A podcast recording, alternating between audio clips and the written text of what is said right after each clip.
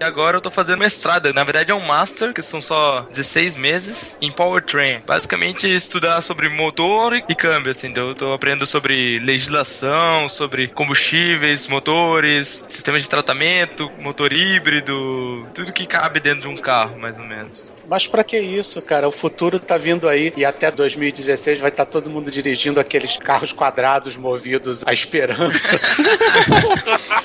Eu trabalho com um site, com o Nerd Escritor, e tô aqui colaborando com o pessoal do SciCast pra gente fazer uma pauta maneira. Mas tu só escreve, tu trabalha também, Gabriel.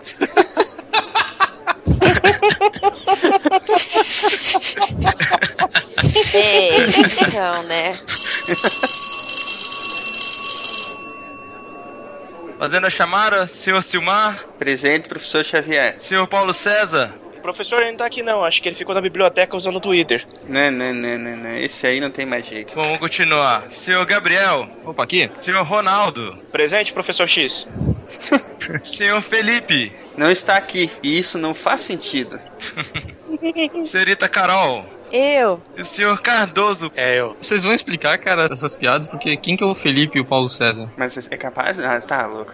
É tipo, assim, Gabriel, deixa eu te explicar uma coisa. Em todas as gravações, eles colocam um personagem na lista, e em todas as gravações eu não entendo a piada.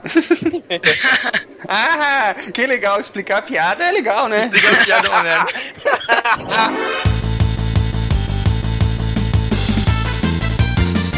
Olá pessoal, aqui é Silmar de Chapecó, Santa Catarina e o Piquet sempre foi muito melhor que o Senna. o cara já começa no Flame War. O cara começa polêmico já, cara. É, polêmica. Se bem que eu concordo. Oi, aqui é a Carol de São Paulo e eu já gostei muito mais de Fórmula 1 do que hoje. Pô, mas hoje em dia já tem o Raikkonen de volta, pô. Aí vira outra coisa, né? Cara, hoje em dia tem que, tem que, tem que assistir Stock Car porque o Rubinho tá correndo lá, cara. é só se for pra usar o Rubinho como alívio cômico. Olá, aqui é o Fábio Xavier falando diretamente de Paris. E se um carro de Fórmula 1 se move, ele está fora das regras. Boa. Bom, aqui é o Gabriel de Curubá, Santa Catarina. E, cara, feijoada fazer um motor funcionar a gás natural.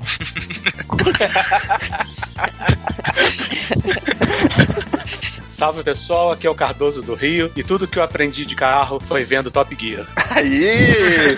Now talking! Mas Top Gear o jogo ou o programa? O programa. E só para lembrar, só existe um. O Cardoso aprendeu também como desenhar um pinto com o GPS.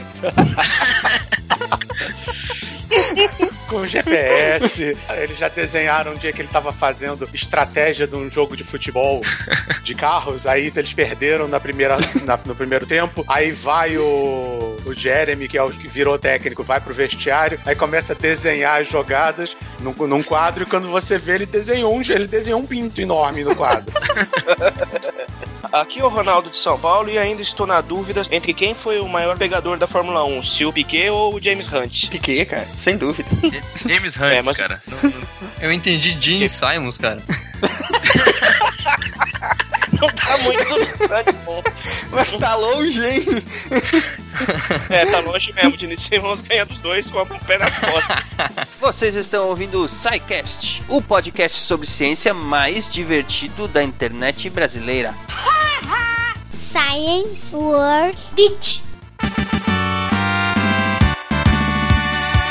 Bora lá então, já que vocês querem entrar na Flame War, a pergunta de hoje é: qual o melhor piloto em qualquer categoria de todos os tempos? Os convidados primeiro, Cardoso. Speed Racer.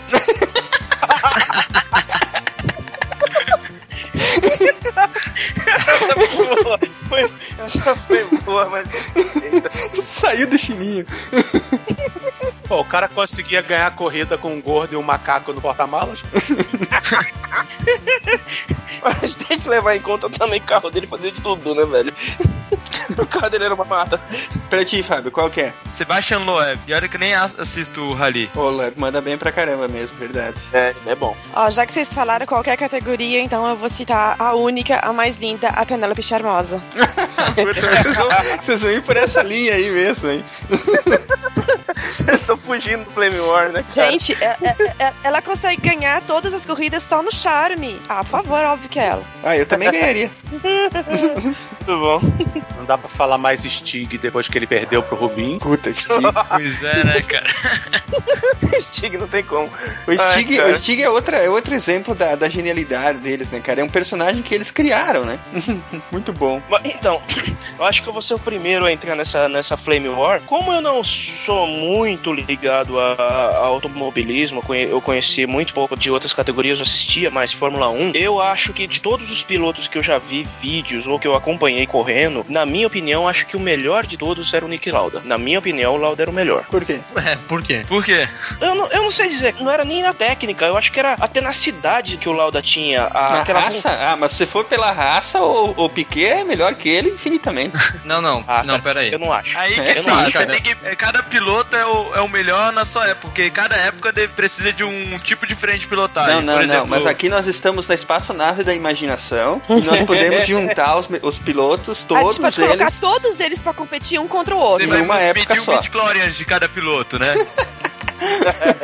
Espaçonave da, da ima- imaginação da Agência Espacial Brasileira. Não tem altura, tem um datilógrafo.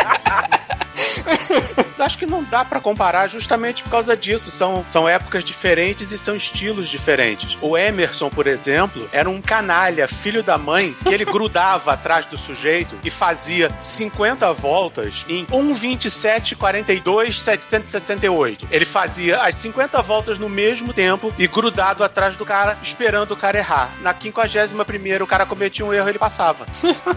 Você era esperto. Hoje em dia vai ter gente que vai meter o pé no freio. Se ele pega o Mansell ou o Senna, por exemplo, os dois iam meter o pé no freio e ia sair todo mundo da corrida, porque não iam, não iam aguentar a pressão. O Fanjo, por exemplo, talvez ele não conseguisse correr nem de kart hoje em dia. Não, mas o Fangio ele tinha uma filosofia diferente, que pra vencer uma corrida é dirigir o mais lentamente possível na frente de todo mundo. Bom, então falando lentamente, aí eu vou pegar o cara que eu considero um dos melhores pilotos que já apareceram, cara, que foi o Rubinho Barrichello, cara, nosso Rubens Barrichello. Não, por- porque assim, cara, ele foi um dos caras mais azarados que teve até hoje na Fórmula 1. Ele não conseguiu vencer nada da carreira dele, sempre Ah, ficou ali. pô. Ele conseguiu um segundo, terceiro lugar, mas primeiro prêmio mesmo ele não conseguiu, né, na- no final do campeonato. Ele ficou na, na sombra do Schumacher, cara, pra eternidade, até hoje ele ainda tá na sombra do Schumacher. E, cara, o cara tinha garra de vencedor, cara. Ele era brasileiro, nunca desistiu e tá hoje lá na Stock Car mostrando que ele ainda talvez consiga fazer alguma coisa. Olha, o, o problema do Rubinho é que a estrela dele ficava na, a estrela do Rubinho fica na bunda. Ele senta apaga. Eu já acho que ele é mais esperto, ele tá mais pra esperto do que pra azarado, entendeu? Porque ele recebia muito bem pra, pra ficar em segundo. Pô, mas ser segundo do melhor, de um dos melhores de todos os tempos não é tão ruim assim, né? Não, claro que é, cara. Em qualquer lugar que você tá, você quer ser o primeiro, cara. Você nunca quer ser o segundo. É o, o segundo é o primeiro dos perdedores, né? Então. Não simpatiza, eu acho ele mó frouxa. É, não, não dá. É, mas essa é a imagem que ele passa. Ele passa a imagem de um baita de um frouxa que ele nunca conseguiu se impor de falar, tipo, não, o que, que é isso? Milhões de vezes pilotos pisaram nele. Tipo, meu, É, assim, não, eu nunca vou parar minha Ferrari pra deixar o Schumacher passar e ser campeão nessa corrida. Não, ele nunca falou isso. exatamente. Esse foi o problema dele. É, então, né?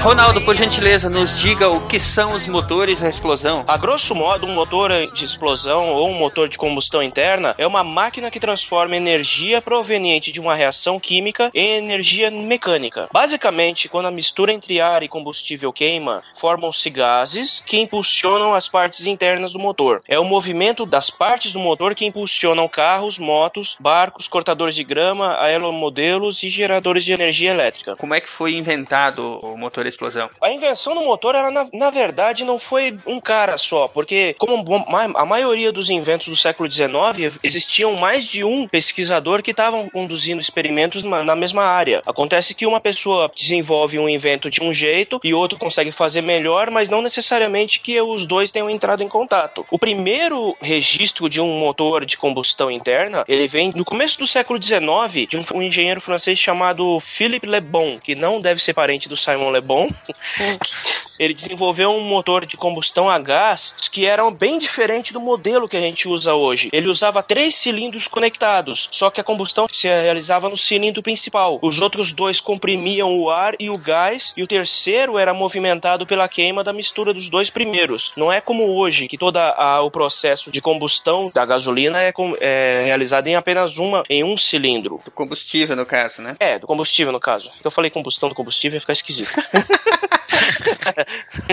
Só que no caso, o Le Bon ele não teve chance de patentear o invento dele porque ele morreu pouco tempo depois, em 1804. Foi bem depois que o Jean-Joseph Etienne Lenoir, ou só Jean Lenoir, que ele desenvolveu um motor elétrico de dois tempos que era movido a gás de hulha, cuja ignição era causada por uma bobina de indução. O modelo dele não era tão eficiente quanto o- al- alguns outros que vieram a surgir depois, só que funcionava. O primeiro veículo movido com esse, com esse modelo de motor que ele desenvolveu teve sua demonstração em torno de 1859, só que era, um, era praticamente uma, uma, uma locomotiva colocada numa, numa carroça, era extremamente barulhento, não era eficiente e ainda superaquecia pra caramba, mas andava, que era o que importava. Agora vem cá, o motor de combustão interna, ele é um- uma evolução do motor a combustão externa ou da, ou da máquina a vapor mesmo? Depende, a máquina a vapor é um pouco mais antiga, se você for ver, né?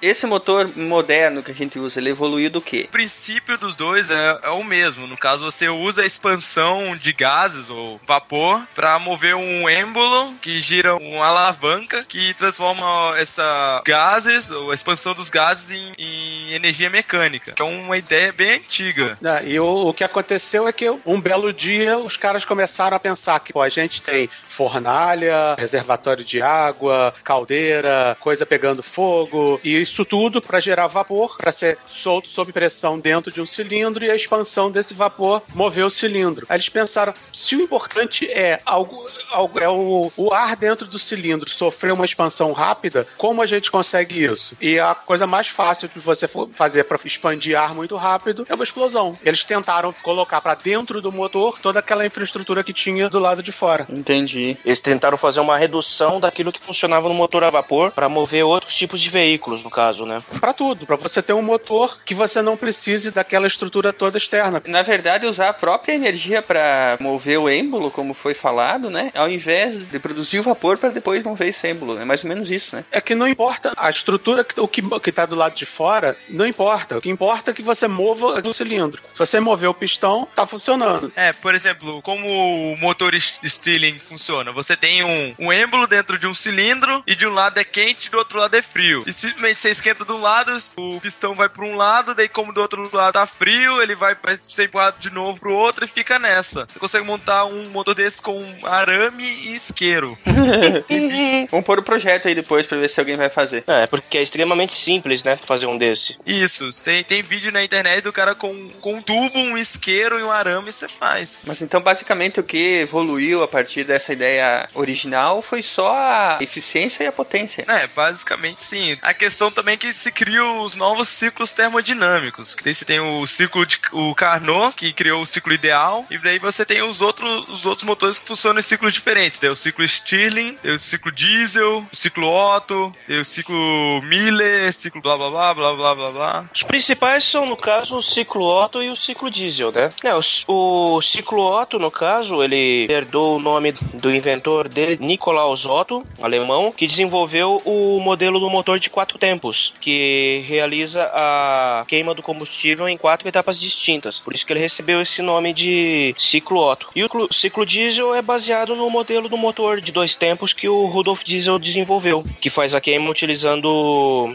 óleo vegetal, que é o motor a diesel. No caso, ele faz o, o processo, tem, tem, é duas etapas e o processo do quatro tempos é em quatro etapas, é isso? Isso. Quando se fala de motores quatro tempos e dois tempos. O que são esses tempos? São as etapas que os gases sofrem dentro do motor. No caso, no quatro tempos você tem a admissão, que no caso é a admissão do ar ou da mistura ar-combustível. Você tem a compressão, que é a compressão dos gases. Você tem a explosão, que é quando você aumenta a pressão. E você tem a explosão, que é a única fase que você realmente expande e gera o trabalho. No caso de um motor dois tempos, ao mesmo tempo que você está admitindo a mistura, você está admitindo a mistura e você está expulsando os gases queimados da última. A compressão e a expulsão são juntos e a expansão e a admissão são ao mesmo tempo, é isso. E qual a grande vantagem do motor dois tempos? É que você não tem válvulas, daí com isso ele é muito mais leve e como para cada, cada rotação do motor você tem já uma explosão, você produz duas vezes mais trabalho pelo mesmo tanto de rotações. Então a densidade de potência é praticamente duas vezes maior que um motor quatro tempos. Mas qual que é o grande truque que ele não é, não é muito usado?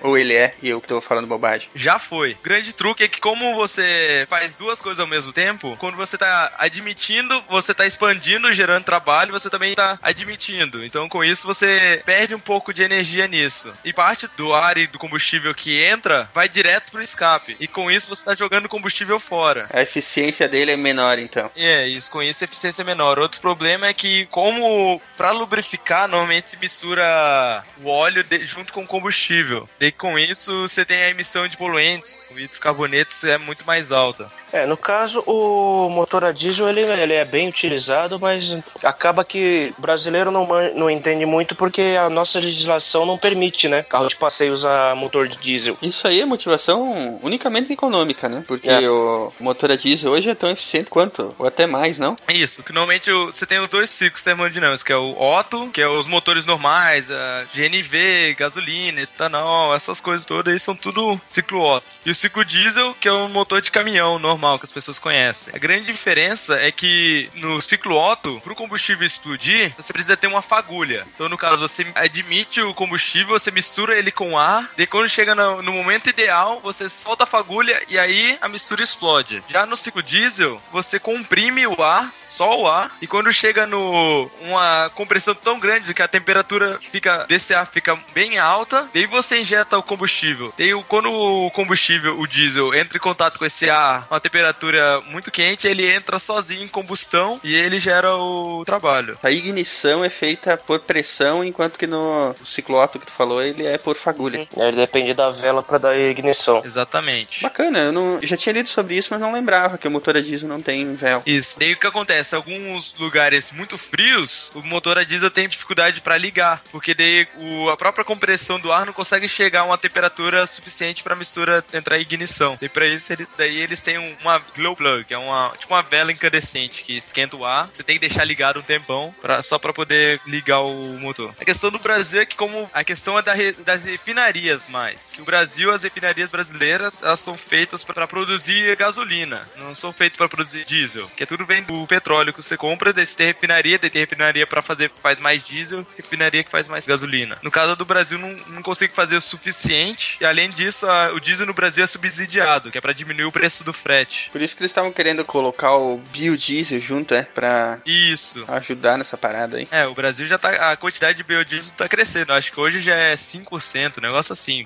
Não, uma quantidade boa, tá? O biodiesel tem alguns problemas, principalmente pra partida frio. Ele dá um, não é tão simples quanto parece. Mas teoricamente, se, se você botar óleo de cozinha dentro do motor a diesel, funciona. A questão é por quanto tempo. Eu lembro de uma história de alguns carros movidos a, a óleo de cozinha, velho, cara. É, dizem que tinha o escapamento tinha cheiro de, de Burger King. Verdade. É, é engraçado é que nenhuma matéria dessas ia, fez um follow-up um mês depois pra perguntar como é que o carro tava. É, verdade. pois é. Verdade. Não, cara, os carros que eu já. Eu já vi um carro desse funcionando, cara. Era um poisé daqueles bem velhos, mano. Quer dizer, num carro novo eles não colocam. Geralmente colocam em motor já bem mais baleado, que sabe que se der problema, já tá no bico do corvo mesmo, já tá velho, então é, não, ca- não vai fazer tanta diferença. E outra coisa, as emissões. Ah, É, verdade. Tá de brincadeira, parecia É. um carro. Esse carro que eu vi parecia um. Puta, o apelido dele qual que era? Era frango assado o, o apelido dele, mano. Por, por, por razões óbvias, né? Que ele tinha cheiro É, de mas você frango. sabe que, que carro a diesel tá. Tem muito lugar que carro a diesel não é proibido, mas que ele tá. Vai acabar meio que saindo fora por causa das emissões também. Uhum. Porque hoje em dia, mesmo na Europa, as emissões do carro a diesel eles são maiores que um carro a gasolina normal. E é por isso que vende tanto tão bem por aqui. Mas se você vai para os Estados Unidos, por exemplo, lá onde as emissões são o mesmo tanto que, a, que, que as emissões que o carro a diesel tem que cumprir, são o mesmo tanto que a da gasolina, é muito mais difícil dele conseguir chegar nesse mesmo nível com preço competitivo. Então acaba que eles preferem gasolina mesmo. Isso. Daí aqui, na pra legislação brasileira, para um carro ser movido a diesel, ele tem que ou carregar mais de uma tonelada, ou ter uma tração 4x4 e reduzida. E no caso, qual que é a diferença entre carro 4x4, AWD, 4x2? Que, qual que é a diferença básica de um carro que tenha essas características? E no caso, o 4x2, no caso, o 4 é o número de rodas e o 2 é o número da tração. No caso, sem tração em duas rodas, que geralmente ou é na frente ou é atrás. No Brasil, quase todos os carros têm tração na frente. Daí o, o 4x4 e o AWD, a diferença não é muito, muito grande, mas o que se diz, 4x4 só, ele só tem dois diferenciais. Para quem não sabe, o diferencial é um, uma coisa que o cara inventou depois de ter feito um pacto com o capeta. Só assim pro cara imaginar esse negócio e que permite que as rodas ah, girem a velocidades diferentes. E no caso, um carro com tração 4x4 ele tem dois diferenciais, que daí um para o eixo da frente, um pro eixo de trás. E um carro AWD, ele tem um diferencial no meio dos dois ainda. Ele tem três diferenciais? Isso. E com isso ele pode andar com tração permanente. Que daí você pode variar a tração e a, o torque que vai pro eixo da frente e pro eixo de trás. Então, dependendo, você pode usar ou só tração na frente, ou só tração atrás, ou tração nas quatro de uma vez, né? Isso. Ou às vezes é uma relação fixa, ou às vezes, ah, depende. Ah, por exemplo, se você tem um aquele carro, o Subaru, com tração nas quatro adaptativas, se só tiver tração em uma roda, 100% do torque vai para aquela roda que tiver tração. É a evolução desse modelo, né? Isso. No- antigamente não era comum algumas motos terem motores de três tempos? Três tempos? Três tempos. Ah, ah, O primeiro tempo é o tempo de pegar, né? Que demora pra caramba. e tal. Vamos dar algumas referências antes de ir adiante? Quem já leu ou viu o filme. Bom, na verdade, o- apesar do filme ser muito bom, ele, o livro. Vamos naquela onda, né? O livro é bem melhor. Christine. Cara, Cris, o- eu, lembro, eu vi o filme, não cheguei a ler o livro. O livro é bom demais. Eu dei pra minha irmã ler quando ela tinha 13 anos, ela passou uma semana sem dormir. Você também. Você também é Forma, um forma perfeita de garantir que a sua irmã nunca vire Maria Gasolina. Exatamente. Até hoje, cara, até hoje ela fala, quando a gente tá falando de livro e tal, ela fala, Jesus Cristo, eu nunca quero que ninguém leia esse livro de novo na vida. Anotado. Quando tiver uma filha, dar pra ela ler aos 13 anos Christine. Pronto. Anotado. Tio Master já deu pra tua filha ler já também? né, ela tem só seis, deixa ela chegar nos 13. Deixa eu falar que naquela Christine foi um livro escrito pelo grande mestre do, do, do terror, que ele nem gosta de ser chamado de mestre do terror, mas foi do Stephen King, né? Ele é uma máquina de escrever ambulante. O Stephen King, na verdade, ele só tem duas explicações pra ele, né? Ou ele é alienígena, ou ele tem clones, cara. Porque a quantia de, de coisa que o cara escreve é, é desumana. Sim, ele escreve muita coisa, cara. E ele não se considera um, um escritor tão bom. É, ele não, não tem uma, uma boa ideia dele, assim, engraçado. Eu acho que é por causa da quantidade de coisa que ele escreve, por isso que ele tem essa ideia, mas é, a descrição que ele faz do cotidiano americano é, é excelente, assim, não tem nenhum escritor comparável, cara, com o cotidiano de, de pessoas normais e aí mesclando com coisas absurdas como um carro assassino. É. Muito bom.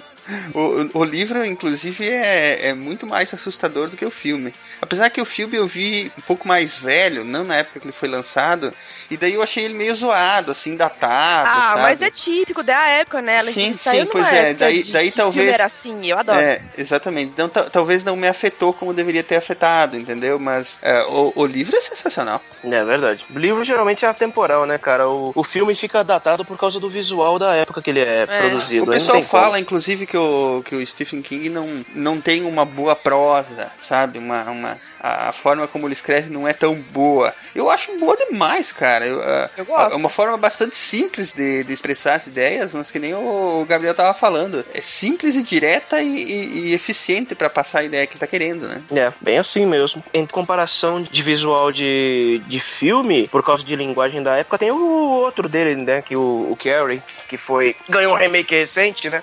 É, Eu, Eu não, não cheguei a ver o remake, mas o Carrie, é, acho, que, acho que é da década de 80 ou no final dos É, anos 70. 80. É. Esse é um que eu consigo ver até hoje, cara. Ah, mas é um E- clássico. e acho Carrie é um bacana. dos melhores. É. Brian De Palma, né, cara? Qual é o próximo da lista aí? Nossa, Velozes e Furiosos. Ah, Vocês tinham que colocar esse filme, né, cara? Não Puta fui eu que pariu. coloquei, eu sou contra, eu acho esse filme péssimo. Pô, criou toda uma geração de carro chunado. Ai, que legal! Nossa, super legal. Ele é importante por causa disso, porque acabou criando uma geração inteira de, de tunadores de carros. sim, só que como 98% é pobre, o cara faz. o cara tuna uma Brasília. Sim, ou então, por exemplo, sei lá, um Uno e pinta, tipo, a, o espelho dele de verde fluorescente e pronto, ele acha que tunou. Exato, o cara põe neon num Fusca, porque ele não- nunca vai pegar um, um DP9 da vida. Não pode esquecer de falar do, da galera do, dos gol, gol quadrado, 3,5 kg com a roda orbital, cara. Ah, exatamente, eu já vi vários desses. Sim, Deus. quadrado. É horrível, meu Deus do céu. O Gobolinha Não, aí já você não... tem que ter a diferença do tuning e do tuning. Mas Ah, do tuning é aquela coisa que é passa. O tuning é aquele carro que é metade uma cor, metade outra, tem uma, uma asa de, de papelão atrás, uns neon rosa, escrito foi Deus que me deu. É, É. Deus é fiel. Nos anos 80, nos anos 80 tinha gente que comprava grade de Audi pra colocar em Monza. Aí era pra acabar. Isso é um exemplo clássico de tuning.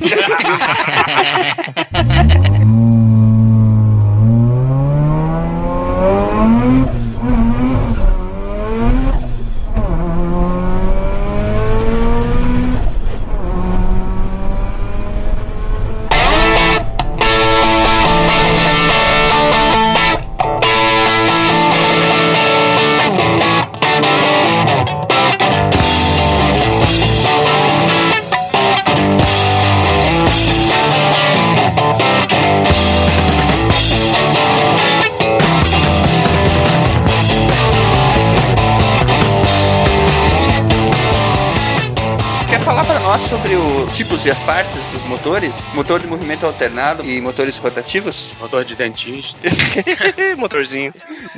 Ah, então, motor de movimento alternado é a maioria dos motores que a gente usa hoje, que é os que possuem êmbolos, que ou também chamado de pistões, que se movem para cima e para baixo ou para os lados graças à, à ignição do combustível. Esses pistões eles são ligados a uma a cambota, que, que a gente também chama de virabrequim. É virabrequim. Fala direito, né, cara? Cara, eu sempre conheci como virabrequim, mano, então tô falando errado a vida inteira.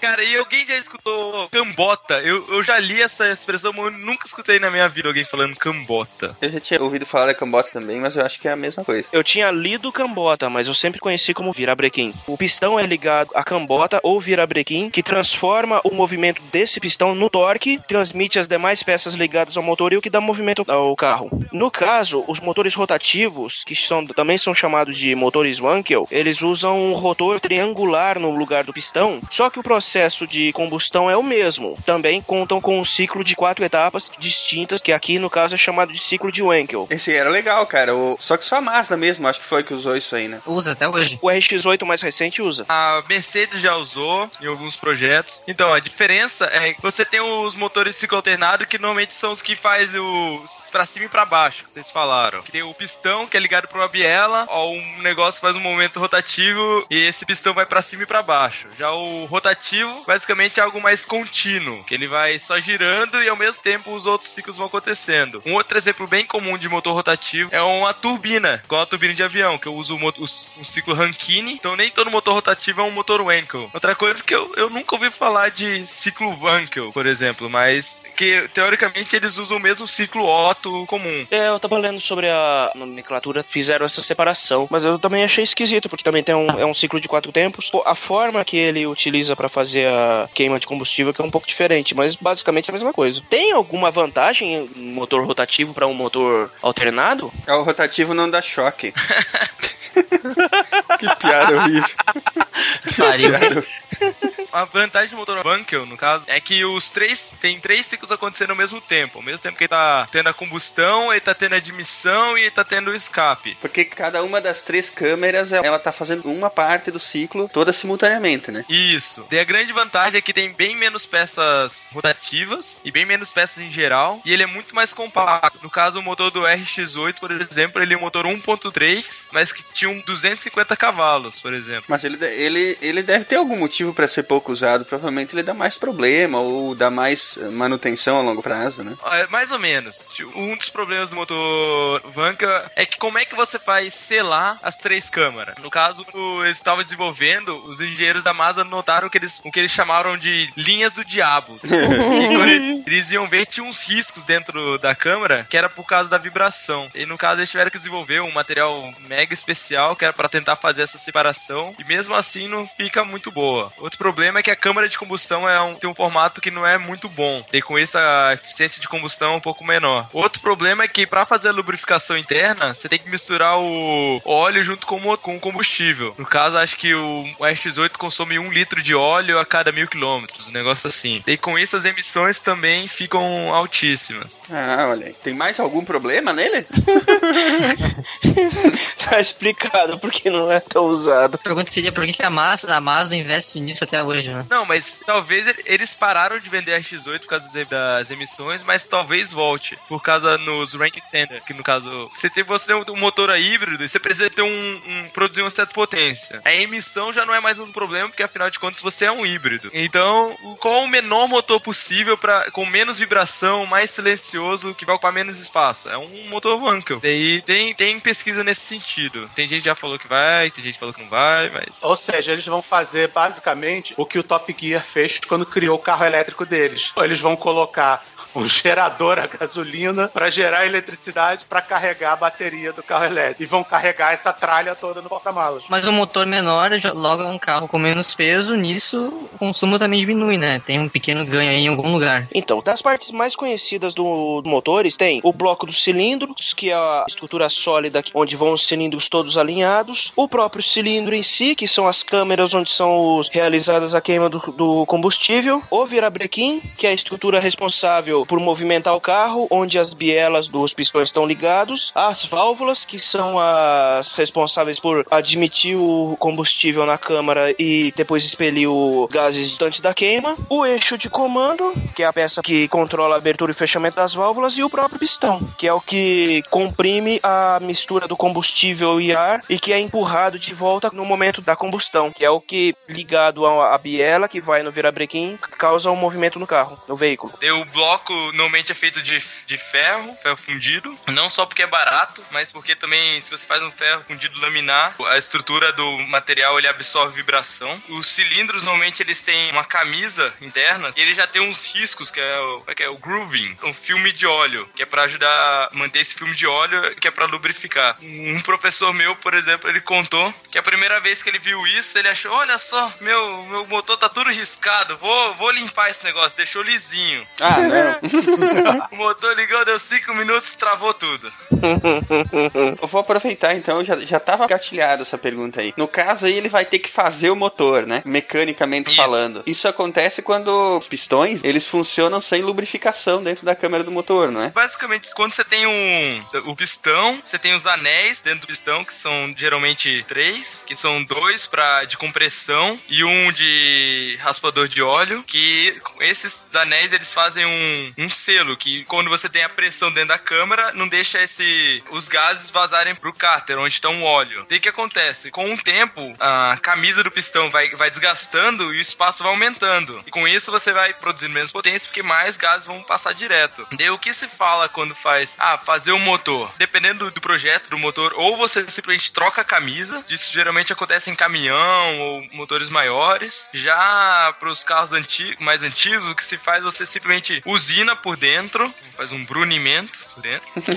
Usina ele de novo, faz as linhas novas de novo. Daí você vai ter um cilindro que agora é um pouquinho maior. Daí você vai lá na loja, compra um pistão com um diâmetro também um pouquinho maior. Normalmente tem um diâmetro 1, diâmetro 2, diâmetro 3, que é um para cada número de vezes que você pode fazer o motor. Você também vai lá comprar um, um anel por esse novo diâmetro e é isso que é fazer o motor. Ah, muito Entendi. bem. E ele também pode sofrer esse dano se não houver refrigeração, né? Que aí o, o óleo vai evaporar, não é isso? Isso, quando mais quente o motor vai ficando, o óleo vai ficando mais fino, daí o desgaste é maior. Daí normalmente quando você tem problema com óleo também é, acontece no mancal do virabrequim. Se você olha um bloco, você tem um bloco, você tem um pistão, ligado no pistão tem a biela, que a gente não falou, que é o que liga o pistão ao virabrequim, que transmite a força, e você tem um virabrequim. Do virabrequim que a, a potência vai ser transmitida pro câmbio e etc. No caso, então, às vezes quando você tem um problema com óleo, você tem um desgaste ali no, no mancal do virabrequim. É, foi isso aí que aconteceu com meu carro.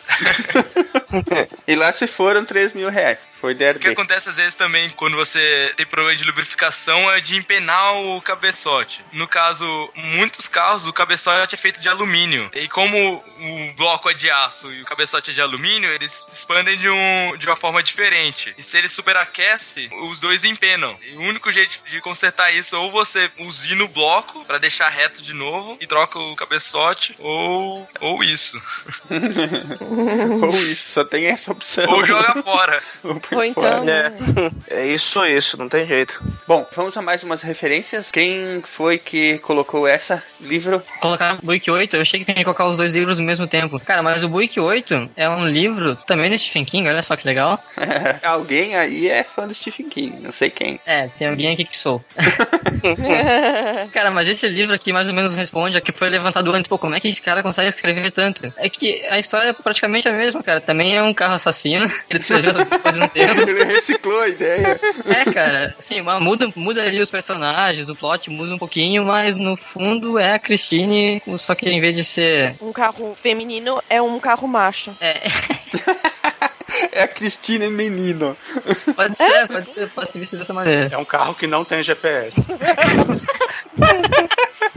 Não, os dois são bons, mas eu, se fosse tipo assim, ó, se fosse pra falar, lei um dos dois, pra entender como é que é, lei Christine por, por ser mais saudosista, eu acho. Pra ser mais das antigas e tal. E também pra comparar depois com o filme, né? Que já tem o filme e o Buick não, não tem. Beleza. Ronaldo, quer nos dar um pitaco aí dos games, desses dois jogos? Então, esse Automation Game, ele é um jogo de, de browser. Ele, o objetivo dele é você montar uma fábrica de carros, desde o design até o desenvolvimento do motor. Só que ainda está em desenvolvimento, mas já dá para você jogar o demo e desenvolver um motor do carro já. Já o Car Mechanic Simulator 2014 é um jogo que já que tá disponível no Steam. Ele é um, simulador de oficina mecânico bem completo. Você interage com o cliente, você pode comprar peça, comprar manuais para fazer certos reparos em alguns modelos de veículos. Dá pra comprar peça de carro roubado e montar um desmanche? não.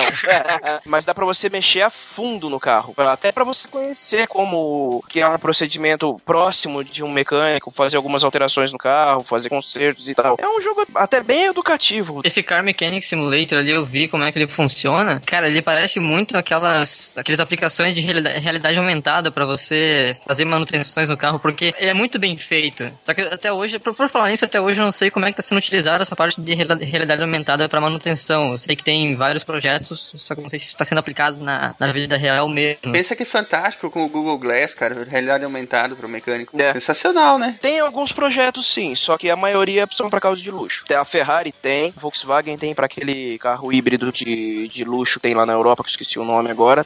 Tem, mas não carros mais populares ou de classe média alta, não. Não tem, não tem disponível. Se não tem disponível, então é uma boa o cara baixar esse jogo aí e dar uma brincada. Tem na Steam, né? Tem, tem no Steam. É, esse Automation Game aí eu coloquei na pauta porque eu, eu acho o jogo muito, muito legal também pra você brincar, pra conhecer como, como é que certos parâmetros influenciam, sabe? Você pode fazer tudo, você monta o tamanho e ele começa também por eras. Se você começa em 1940, você só tem as tecnologias da época. E à medida que você vai aumentando, você vai tendo acesso a novas tecnologias. E tem, por enquanto, só tem desafios. Por exemplo, se você desafio montar um motor para pro exército, então ele tem que ser silencioso, econômico e ter uma durabilidade gigante. Ah, você tem um motor para um motor para competição, então ele tem que ter uma potência alta, o dinheiro não é problema e por aí vai. Eu tô vendo ele aqui, é bem bacana. Vou brincar de mecânico depois. É, o carro do, da Volkswagen que eu tava tentando lembrar é o XL1, que eles falam que é o mais econômico do mundo. É um carro, um híbrido super, super aerodinâmico e super caro. Faz 400 km por litro? Cara, 111 km com um litro. Se vocês, se vocês querem saber os carros mais, mais econômicos do mundo, vocês têm que ir atrás do Shell Eco Marathon, que é uma competição de que você tem que construir um protótipo de um veículo que carrega uma pessoa. Normalmente é uma menina de menos de 50 quilos. Assim também é trapaça, né, cara? E os recordistas já fizeram mais de 3 mil quilômetros por litro. Isso, Nossa, cara. Nossa! Mas andando a que velocidade? Se eu não me engano, na Europa, a média tem que ser de 27 km por hora. Nossa, mas também, né? Caramba, 3 mil quilômetros, cara. Cara, eu tô vendo as imagens desse marathon. Parecem, carri parecem karts. Carrinhos pequenininhos. Isso. Só dá um, um jabá aí que na UFSC que tem, é equipe UFSC de eficiência energética. Hum. Dá um jabá que eu fiz parte dela. Olha aí. E, e tem a competição nos Estados Unidos e tem aqui no Brasil também, que é a Maratona Universitária da, de E Eficiência aí, Energética. quantos quilômetros fazia o carro de vocês? O último ano, teve um ano que eles foram para os Estados Unidos, agora eles fizeram, ficaram acho que em terceiro lugar, que eles fizeram mais de 400. Nossa. Ano passado aqui no Brasil eles fizeram 278. Ainda dá para melhorar bastante.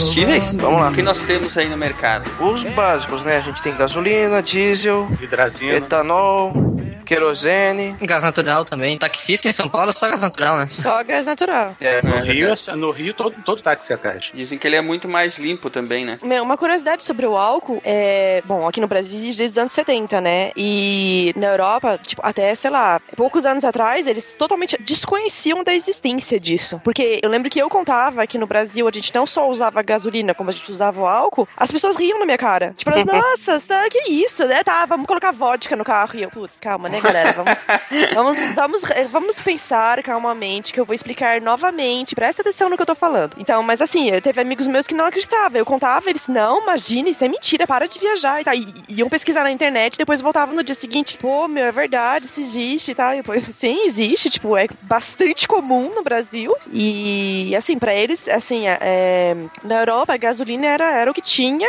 Diesel, em alguns casos, alguns é, mais pra é, é, né, essas coisas. Mas, tirando isso, é, gás natural, a gente sabia que existia, mas era alguns países têm mais do que outros. Na França, por exemplo, é mais comum. É, realmente, tipo, eles, são, eles eram, pelo menos, completamente dependentes da gasolina. Essa tecnologia de, eh, de uso de álcool é, é nossa? Surgiu aqui ou veio de fora? Não, teoricamente, se eu, se eu me lembro corretamente, acho que o, o Otto já usava etanol logo lá no começo, sabe? É, a ideia de usar etanol como combustível é, é muito antiga. E durante as várias crises do petróleo, o etanol foi sempre utilizado. Só que depois que acabou a crise, a maioria dos outros países esqueceu. Volta pra gasolina. Durante, é, durante a Segunda Guerra também já utilizaram. O grande diferencial é que o Brasil tem uma área, tem uma área plantável enorme, tinha já uma indústria canavieira bem grande, então a gente conseguiu implantar em, numa- em- em enorme escala essa indústria de combustível alternativo, que é uma coisa que não, que não adianta você ter um combustível alternativo se você não tem posto, posto de combustível. E o álcool ele conseguiu uma capilaridade imensa. Você acha, você achava álcool em qualquer, em qualquer lugar, era subsidiado, então era, então era barato. E no final é uma coisa que o brasileiro não, não tem dificuldade de aceitar, mas é o programa de combustível alternativo mais bem sucedido de todo o planeta. Sim. É verdade. Exatamente. Só que é caro e menos eficiente e aí a gente não usa. N- n- aí, peraí, não, não é bem Não é assim. isso, não. Exatamente. Não é não, não é mesmo não.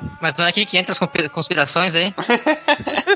O etanol etanol, na verdade, ele tem tudo para ser mais eficiente que a gasolina. Tecnicamente, qual que é a diferença entre todos esses combustíveis? Mais superficialmente assim, o que que muda de um pro outro? É o rendimento, é a taxa de compressão, o que que é? Entre todos esses combustíveis aqui, muda mais do que esses parâmetros que eu tô falando? Densidade energética. Exatamente. Então, no caso é o rendimento, né? É a capacidade de gerar energia com uma quantidade determinada de combustível. Isso e também a cadeia química, né? Porque, como, por exemplo, o diesel são cadeias muito longas. E é por isso que ele, ele é tão sensível à detonação que simplesmente jogar ele no, com ar quente, ele já explode. Já a gasolina tem um. É o contrário, ela não tende a detonar. Por isso você precisa da fagulha. Já o gás é isso que você falou, é um gás. A densidade energética dela é muito menor. Tem uma parte de segurança aí no meio, né? Tá? Que influencia às vezes. Uhum. Isso. Da questão da detonação, também vale lembrar que esse é um dos motivos pelo qual o motor a diesel que- que é utilizado para veículos muito grandes. Porque no, no motor a diesel, por causa da forma de combustão, você pode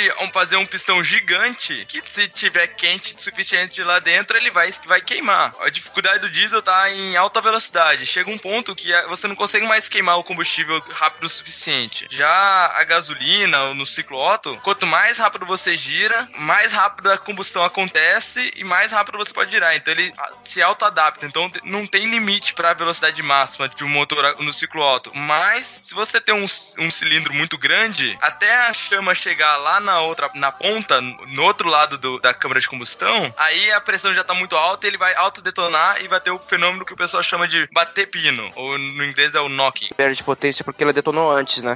Isso, daí vai, vai- pode destruir o motor. E é pra isso que vem a, a classificação de octanagem do combustível. O que, que é octanagem? Quando eles estavam desenvolvendo os primeiros combustíveis, eles perceberam que tinha o fenômeno da autodetonação do combustível. Daí eles começaram a avaliar pra ver quais como, como é que um combustível se comparava com o outro. Eles criaram os dois métodos que eles testavam em um motor especial, que é o motor CFR, é Cooperative Fuel Research Engine. Eles criaram um método que é o ROM e o MON, que é o Research Octane Number e Motor Octane Number. Tá, daí você tem esses dois métodos que funcionam mais ou menos o seguinte: eles criaram dois combustíveis que eles falaram, ah, essa é a nossa referência, que é o isoctano e o N-heptano. No caso, o isoctano eles falaram que tinha 100, o número dele era 100, e o N-heptano é zero. Então, se você tem um, um combustível novo que você quer testar, sei lá, o combustível que o seu Zé da esquina fez, fez lá, falou, ó, quero testar esse combustível aí, quanto é que é o poder antidetonante dele? E você vai testando, você testa ele com uma, uma mistura de N-heptano e isoctano. E no caso, se você chegar numa mistura que tem as mesmas propriedades antidetonantes, no caso do, de uma mistura de isoctano e N-heptano com 85% de um e 15% do outro, quer dizer que esse combustível tem um, uma octanagem de 85. É basicamente isso. Então, no caso, quanto maior a octanagem, mais resistente a sofrer autodetonação é o combustível. E aí, no caso, ele vai precisar de mais pressão pra sofrer a detonação, é isso? No caso da gasolina. Isso, pra sofrer autodetonação. Daí, no caso, você consegue aumentar a taxa de compressão. Que é a taxa de compressão? É a diferença entre o volume que você tem antes de comprimir e depois de você comprimir. E no caso, se você olhar as fórmulas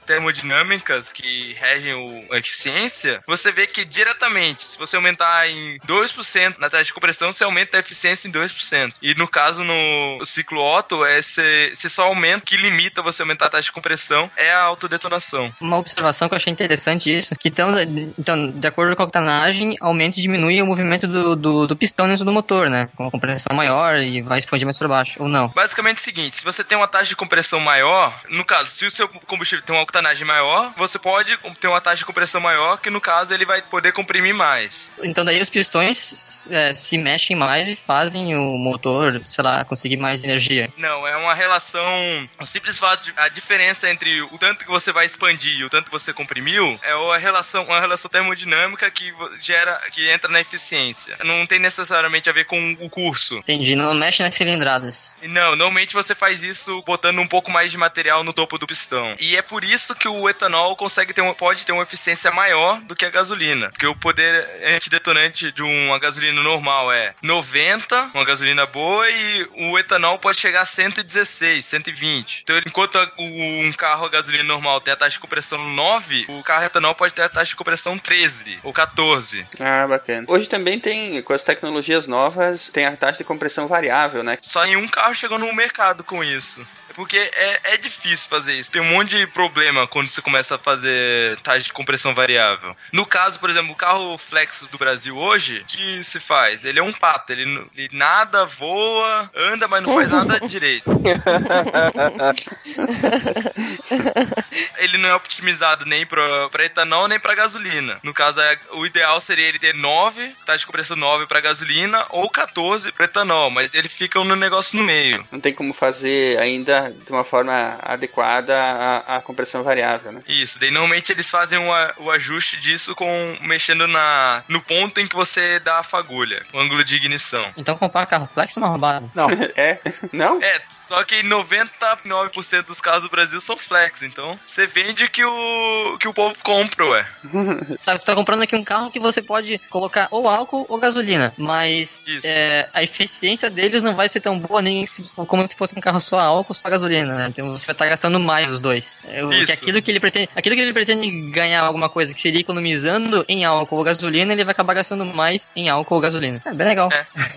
É muito engraçado, é só aqui mesmo que você vende um produto como se fosse mais econômico porque roda, consome os dois combustíveis ou um ou outro, uma mistura dos dois, mas no fim das contas ele tem que beber muito mais pra fazer a mesma coisa do que um motor comum, mas calma, ninguém falou que é muito mais. Não é, não é muito mais. mas consome mais. Ah, o que? 10%? Por quê? Mas você tem que entender por que, que o carro a álcool bebe mais. Ele não bebe mais que ele é porque ele é menos eficiente. É porque ele não participa do AA. Ah, meu Deus. Ele bebe mais porque, se você olhar a densidade energética dele, ele é basicamente quase metade, ou um terço da densidade energética da, da gasolina. Então, para você gerar a mesma potência, você- a mesma quantidade de energia, você tem que queimar o 30%. É 30%. Então, você tem que queimar 30% a mais para gerar a mesma quantidade de energia. Só que o etanol, ele também tem a relação ar-combustível ideal, que é bem menor que a gasolina também. É mais ou menos a mesma proporção. Então, quando você gera a mesma quantidade de energia, você pode conseguir também um- uma potência maior, porque você consegue gerar, injetar para a mesma quantidade de oxigênio que você bota dentro da câmara de combustão, você consegue colocar mais combustível dentro da câmara do que no caso do- da gasolina. E a questão é que você quer um combustível alternativo, ou um combustível menos poluente, um combustível que não dependa de árabes ou de um venezuelanos malucos. E ainda por cima você quer que ele seja mais econômico, rendendo mesmo? Fritas acompanham? Não existe almoço grátis. Alguma parte ruim, ruim tem que ter. Então você está abrindo mão de, da eficiência energética absurdamente grande da gasolina, mas em compensação você está salvando golfinhos bonitinhos que você não está cavando poço de petróleo na casa deles. Verdade. Não, mas o- a diferença entre motor gasolina e motor álcool, eu até entendo as vantagens do motor álcool. O que eu queria entender é o caso do motor flex, que se ele tem tanta vantagem assim quanto pintam ou não. A a vantagem é que você usa álcool ou gasolina. Exatamente. Mas o ideal, o ideal, ideal, ideal mesmo, num cenário que você teria realmente uma vantagem, seria um motor otimizado apenas para álcool, não é verdade? É, mas o Brasil teve durante 30 anos, só que o povo parou de comprar. Não, mas com a- eu digo com a tecnologia de hoje, né? E sim, aí amanhã aparece uma praga, uma praga que devasta os canaviais, Devasta o canavial.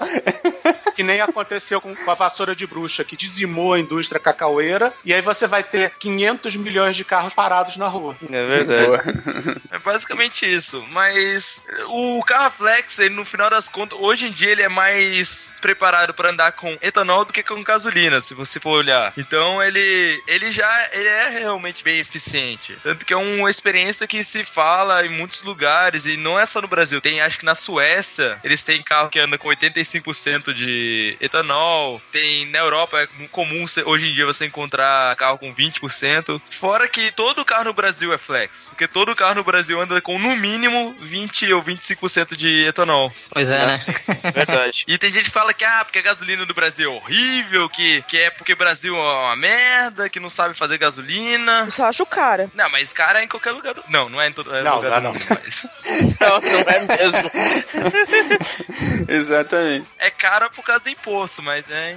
e- Mas não só no Brasil, mas em qualquer lugar do mundo, mais de 80% do preço da gasolina é imposto. É, é, é só imposto. O problema é geral, né? Não tem como. Ah, mas se, se eu pudesse pagar um dólar por um galão de gasolina, seria melhor. Não, mas eu só queria levantar uma, uma, uma dúvida aqui, porque isso é, não sei se isso é lenda ou não, queria que o especialista falasse, mas muito que caiu de desuso o carro a álcool, álcool puro, das antigas, é por causa, ah, ele demorava pra pegar no inverno. Ah, pô, carro álcool no inverno demora pra pegar, é uma bosta. Aí, isso meio que veio pra hoje em dia também com os carros flex. Pô, eu vou colocar mais gasolina porque meu carro demora pra pegar no inverno, que, que aqui eu moro no sul, tá? Aqui é frio às vezes.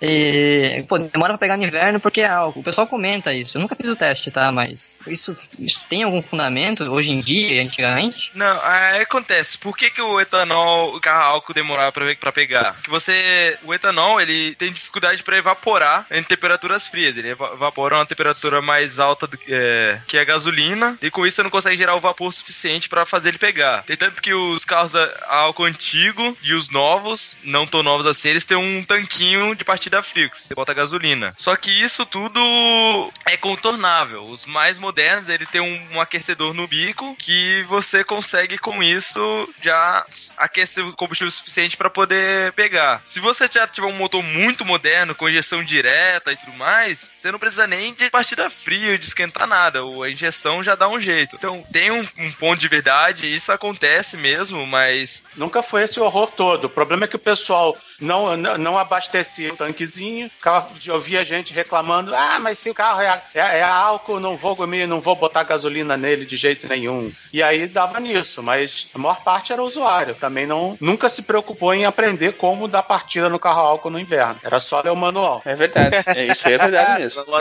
era teimosia mesmo do cara que não tinha o tanquinho, viu? Mas isso, querendo ou não, é, o povão proliferou, né, cara, assim, por isso que acho que o carro álcool caiu tanto, e hoje em dia os mesmos flex aí o pessoal pessoal abastece mais gasolina do que álcool por ainda ter esse, esse tipo de lenda rodando por, por aí. teimosia também. É. Mas depois desse programa o pessoal vai começar a usar mais o álcool, tenho certeza. Teimosia, principalmente porque o preço não tá compensando. Exatamente. É. É, é só fazer a conta, dá normalmente 70%. Se o preço é, é 70% do preço da gasolina, vai, vale a pena usar álcool, principalmente porque não só ele é mais eficiente, como geralmente ele tem menos caca que o povo bota dentro, então ele é mais limpo e e também tem a questão que ele dá mais potência. Então, se você tem aquele carro 1.0 e quer usar o ar-condicionado, esses três cavalos a mais faz a diferença.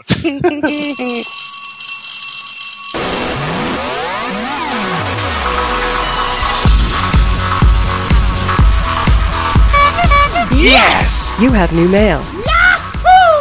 Muito bem, queridos ouvintes, puxando o freio de mão agora, dando um cavalo de pau. Vamos parar um pouquinho com o programa sobre motores, a explosão. Daqui a pouquinho a gente volta com ele, mas agora nós vamos à leitura de e-mails rapidinha. Quem está aqui comigo? Opa, aqui é o Ronaldo, completamente sem freio. Precisamos calibrar. Oi, gente, aqui ainda é a Carol, que está por aqui e continua em São Paulo. e aqui é a Estrela, que estava na aula do lado, e eu vim aqui com essa turma conversar Na verdade, ela veio pra dividir o lanche. É. Oi, vamos meu lanche agora?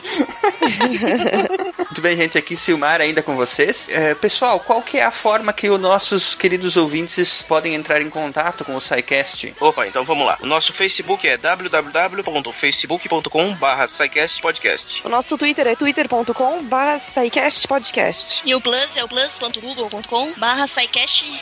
E o e-mail é contato arroba E a melhor forma de enviar sua dúvida, crítica ou elogio continua sendo o nosso formulário de contato no site.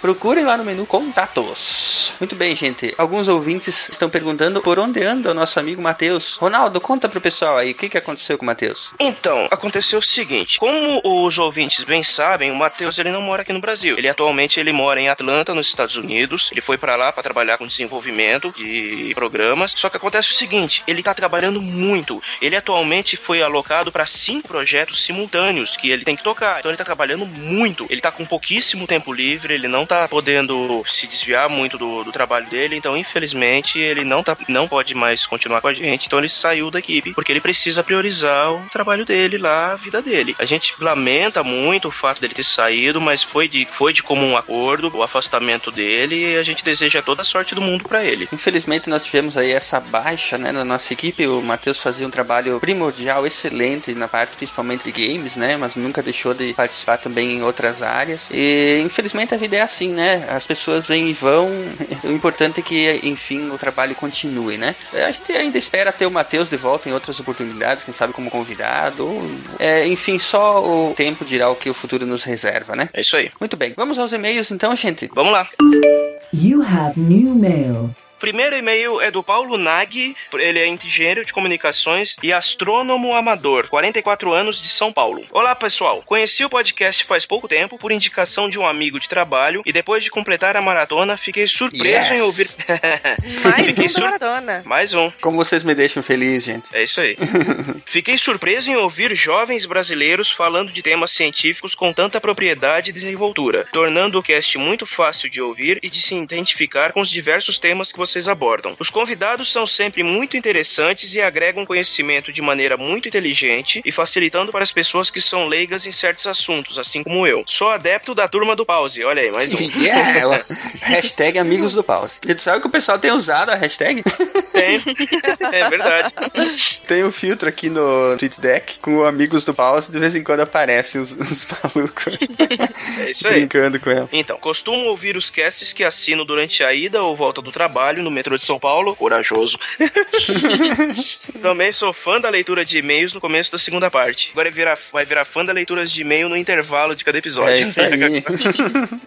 A gente tá tentando, tentando tornar aí a- a- o, o programa integral, né? Publicado integralmente na sexta, sem ele ser dividido. Então, mais do que nunca, a gente é amigos do pause, né? Quem não consegue ouvir o programa continuamente, a gente tá tentando deixar ele em torno de uma hora e meia, uma hora e quarenta, não mais que isso, a não ser Cosmos, que era um programa bastante especial, né? A gente tá tentando deixar ele com um, um comprimento bacana, mas mesmo assim, quem não consegue ouvir, né? É, pause e continua depois. Verdade. Continuem assim, que com certeza o número de fãs aumentará a cada cast publicado. Esperando temas como literatura, física quântica, teoria das cordas, grandes pensadores, filosofia, etc. Abraços, Paulo Nag. Isso aí, ó, sugestões anotadas, hein? São todos assuntos interessantíssimos. Uhum, é isso aí. Muito bem, Paulo. Muito obrigado pela mensagem, tá? Foi é, muito bom ouvir de você e mu- muito bom saber que nós conquistamos mais um amigo do Pause. um abraço, então. Vamos ao próximo. You've got mail. Então, o próximo e-mail é do Rodrigo Cardoso Busque. Ele é estudante, estagiário e desenvolvedor. Ele tem 20 anos e é de Gravataí. Ele diz: Sou estudante de Ciência da Computação da Universidade Federal do Rio Grande do Sul o Instituto de Informática fica próximo ao de Biologia. Então, a entrevista com a Natália Dor foi especialmente interessante por toda manhã eu passar nas janelas do laboratório e ficar imaginando o que rola lá dentro. Inclusive, talvez tenha visto com um com moscas, mas posso estar lembrando mal. Por sinal, comecei a escutar o podcast no episódio de games, assunto pelo qual me interessa bastante e gosto de entender a respeito. Jogos no geral. Acredito que o podcast ainda tem alguns detalhes a melhorar, mas está muito bom de acompanhar. Inclusive, gostei muito dessa iniciativa das entrevistas. Voto que continue com isso. Estamos tentando, estamos tentando. Já tem uma, por- já tem uma porção na fila, aguardem. É isso aí. Demais, continuem com um ótimo trabalho e torço que o podcast faça bastante sucesso. Nada melhor que distribuir o conhecimento. A gente também torce. A gente torce e trabalha, né? PS, ao editor do podcast, ó, Silmar. Aí, Silmar. Adoraria uma lista com músicas usadas nesse da entrevista. Ouvi trechos de música que gosto, mas não sei o nome de muitas e outras pareciam muito boas e eu adoraria conhecer. pra gente fazer a lista de música ia ficar um pouco complicado, mas se você gostar de alguma, eh, enfim, todos os ouvintes que gostarem de alguma música específica e tal, manda um e-mail pra gente, manda uma mensagem que eu procuro lá na, eh, na edição qual foi que eu usei e, e mando o nome, né? É, incomodem o Silmar, né? Use o formulário de como é que- contato. sabe como é que é? O Silmar já tem tão pouca coisa pra fazer, então vocês podem atormentar ele mais um pouquinho. É isso aí. Muito obrigado, Rodrigo. É, é, que legal. Vê se você encontra a Natália aí. É, vai dar um oi pra ela. Vai lá dar um oi pra ela. Isso aí. Enfim, muito obrigado pela, pela mensagem e que bom que você está gostando do nosso trabalho. A gente se esforça bastante para os programas ficarem legais. Enfim, continue com a gente aí. You've got some mail. O próximo e-mail é do Flávio Cardoso, é arquiteto de 32 anos do Rio de Janeiro. Ronaldo, olha o que o cara tá falando. Olá, cientistas. Não, quer dizer, aqui agora temos 50% de cientistas. 50%, né? é. Tem 50% dois- curiosos. Exatamente. Curiosos. A única ciência que eu faço aqui é tentar misturar os temperos pro almoço. É isso aí. Ó, Olha, já é alguma coisa. A minha mais recente foi fazer iogurte grego. Olha aí.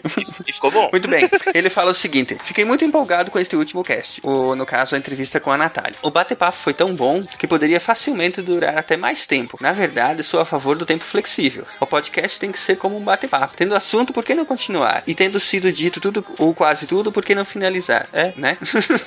É? Então, Essa obrigatoriedade do tempo me parece uma herança dos meios de comunicações tradicionais, rádio e TV, que lidam com uma grade de horário fixa e tal. No podcast não temos essa mesma situação. Importa mais a pertinência do assunto e a pauta. Outro ponto fortíssimo dessa última edição é a presença da música como introdução, entre e-mails e despedida. Ficou realmente muito bem editado. Muito obrigado. Assim vocês inflam o meu ego. Despeço me agradecendo com um gostinho do quero mais. Beleza, então, Flávio, muito obrigado pela mensagem. Que bom que você tem gostado aí do trabalho da edição. É, é um trabalho realmente demorado, árduo, né? Mas eu procuro fazer ele da melhor forma possível. Muito obrigado, então, e vamos ao próximo. Oh boy, we've got a message. O próximo e-mail é de Gustavo Santana, que é auxiliar administrativo, tem 21 anos ah, e é de São Paulo. Olá, equipe do SciCast. Após a maratona terminada, aê, mais um! Mais um. Aí, mais um amigo do Paulo Conquistado. Venho aqui dar meus elogios e pitaco. Tenho apenas um pitaco. Ah, tá. Ele vai dar os pitacos antes e os elogios depois. É. Beleza. Esse dá o tapa, depois assopra. é isso aí. Acredito que o que ainda pode ser melhorado é a questão do áudio e trilha sonora. Por vezes, oscila bastante de qualidade de volume. A evolução desde o primeiro SciCast é enorme, mas acredito que ainda não encontraram a fórmula ideal para o programa. Bom, a gente meio que já explicou que a fórmula ideal sobre o som não Uhum. existe, né? Isso a gente já comentou antes. É bastante É. difícil gravar essas sessões eh, via Skype, né? Depende de, de- não só de fatores que a gente pode controlar, como equipamento e tal, como de fatores que por vezes é impossível de mensurar, né? A qualidade da internet naquele dia, É. várias coisas bastante complicadas. Agora, uma coisa que você tem razão e eu vou contar ah, sobre a minha experiência pessoal, né? Que realmente houve sim, e eu, e eu mesmo como editor senti essa evolução que teve desde o primeiro também. porque eu fui realmente tanto aprendendo sobre as- a, técnica da edição em si, né? Como me sentindo mais à vontade de, de trabalhar e brincar com o áudio. Aos elogios. É incrível como vocês conseguem falar sobre ciência de uma forma tão leve, dinâmica e engraçada. A química entre vocês é notável e os convidados sempre acompanham o ritmo. O formato de aula foi uma ideia genial e quem dera eu tivesse aulas de ciências tão divertidas no ensino fundamental e médio. Parabéns, A gente também. sucesso é merecido. é, com certeza, a gente também. É, então, a- essa química que a gente tem, a gente também foi construindo com o tempo, cara. Que no começo, se você ouviu o primeiro episódio que eu participei, que foi o de Marte, ainda que ele tenha ficado muito bom, você vê que eu era, tava bem mais travado. Eu acho que o fato da gente se dar bem aparece no programa, sabia? Sim, com certeza. E, e o que eu acho engraçado é que, tipo, isso não, não adianta, tipo, não é porque a gente tá convivendo mais ou menos. Foi um negócio que, tipo, meio que foi desde o começo. É verdade. A estrela que tá chegando agora vai se enturmar rapidinho também, né, estrela? É, eu espero que sim, porque ainda tô com um pouco de vergonha de vocês aí. Ela tem vergonha da gente. Olha só, ela tem vergonha alheia. Olha, olha, já, já entrou, já. Olha só. Não, porque é, é estranho, porque eu conheço vocês há muito tempo, né? Eu já ouvi 20 podcasts de vocês, conheço o jeito de cada um, que cada um faz, as piadinhas, quem faz piadinha sem graça, o Silmar contando final de filme. Quem faz piadinha sem graça? Eu, Não, esse sou eu, muito provável. eu acho que essa foi direto pra você. Você pode pegar essa cara pra se colocar, tá? não, cara. Mas eu vou falar que ainda é muito estranho, cara, essa, essa situação, cara. Eu não sou acostumado com isso. Ter, tipo assim, quando eu paro pra pensar e quando eu paro, encosto a cabeça, eu penso, quantos milhares de pessoas estão ouvindo minha voz toda semana, cara? O pior é que, pior é que deve ter algum, viu? Porque Aí, eh, os downloads só sobem, cara. É. Que nem agora essa parte que eu tô olhando que ele falando que, tipo assim, a gente fala de, de ciência de, um- de um jeito leve, divertido. Todo santa gravação eu fico noiada, achando que a gente falou muito sério, que as pessoas não vão entender. Não é? Toda gravação eu comento. e toda vez tem gente falando que não, que tá super fácil, super ótimo. E gente, vocês estão acompanhando um negócio que, tipo, nossa, meu! Sério? A gravação, eu escutei de novo a gravação da Natália, da entrevista. Pô, a gente fala de umas coisas muito técnicas. E ninguém reclamou, as pessoas estão elogiando, eu tô muito de cara.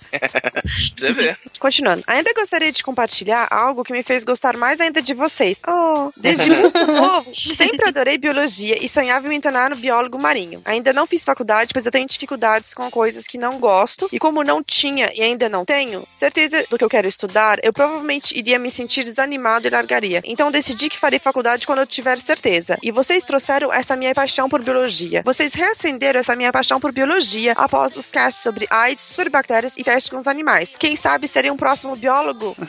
Quem sabe? Eu muito É torço pra isso. Pode É ter isso aí. certeza. Então, Gustavo, é, que bom que a gente conseguiu te, te estimular de alguma forma, né? Pra você gostar ou se interessar mais ainda pelo mundo da ciência, né? E, enfim, é, que é muito bacana ver que o nosso trabalho faz bem, assim, pras pessoas, né? Ajuda no dia a dia e, e, enfim, é, de outras formas nas decisões que as pessoas vão tomar, né? É Bom, isso aí. é, acho que ficamos por aqui, né, gente? Vamos voltar aí ao podcast sobre motores a explosão. Agora vem a parte de Fórmula 1. Então pisem fundo e vamos a ele. É isso aí.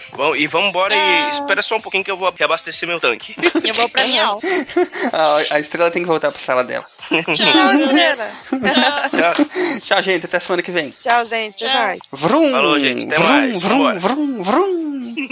Ai, as piadas sem graça aí, ó. Ninguém me entende, cara.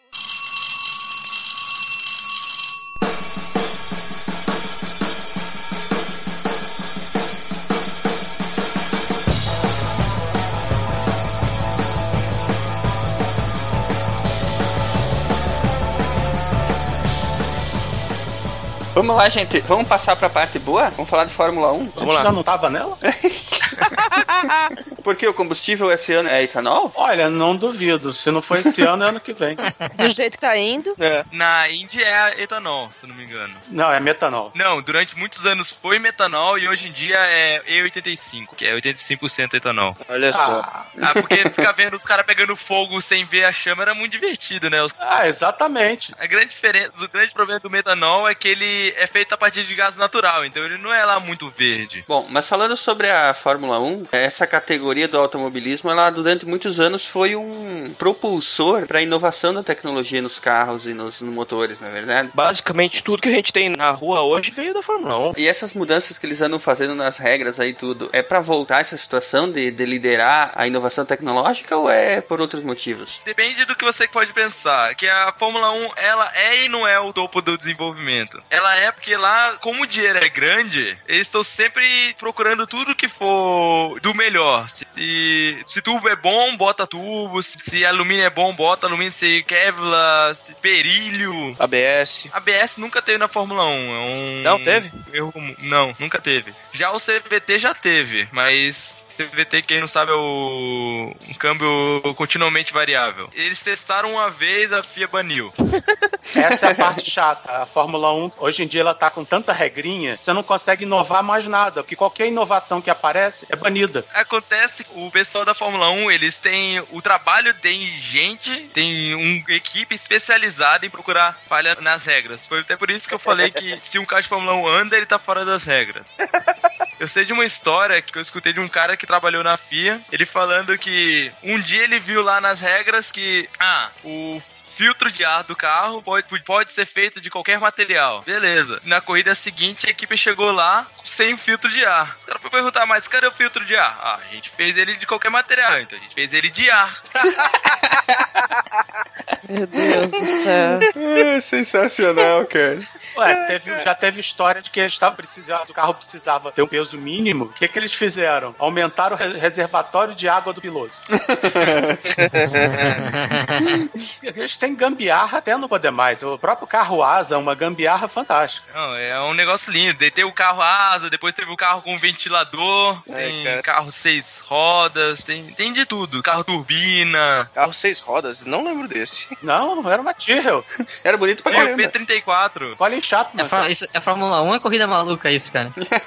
Cara, às vezes é difícil de, de distinguir, principalmente no começo. Foi um dos casos que eles tiveram que correr pra banir porque o bicho tava dando pau em todo mundo. Ah, o da Tyrrell. É, ele grudava no chão. No- o problema é que você, no- hoje em dia, não adianta você investir em tecnologia real na Fórmula 1 porque vai ser banido. Então você investe em em gambiarra, investe em, em sacanagem para tentar burlar o, o regulamento. Então não vai sair um, um câmbio borboleta, não vai sair um próximo câmbio borboleta de um esquema que o cara deixa o parafuso da asa frouxa para em alta velocidade tremer e gerar um fluxo novo. Cara, esse, esse foi genial, mano. Ah, Ou então que o cara fiz, fizeram um buraco na carenagem que o cara tapa com a mão e Isso. gera vantagem. Vocês estão vocês estão de sacanagem, cara. Você sabe que hoje em dia na Fórmula 1 tem o DRS, que é o Drag Reduction System. Então, de onde que veio a ideia disso? Foi que uns anos atrás, não sei, sei se foi a Ferrari, alguém teve a ideia, porque normalmente tem um buraco na carenagem que leva o ar pra refrigerar o piloto. Então, o que eles fizeram? Eles fizeram esse buraco que até o piloto e esse mesmo tubo ia até um buraco atrás do, do carro que soltava ar na asa. O que acontecia? Quando o piloto tava no meio da reta, ele tirava a mão do volante, tapava o buraco, o ar ia direto pra asa e daí ele estolava a asa. Quer dizer que ele tirava o arrasto aerodinâmico da asa, a asa não gerava mais downforce nenhum e o carro ia mais rápido na reta.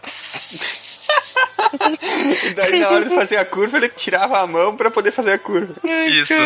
Muito bom, cara. Bom, mas eh, lembrando que isso aí é completamente válido, né, cara? Porque a gente tá falando de uma competição em que um décimo de segundo é a diferença entre o primeiro e o décimo colocado no grid, né? Ah, com certeza. Qualquer décimo de segundo economizado fazia uma diferença do caramba. Então aí, dá-lhe gambiarra. que eles falam é que quando você chega no limite, qualquer décimo de segundo custa milhões. Então, Uhum. É, eles partem do princípio, o que não tá proibido, tá liberado. Se não é mencionado na regra.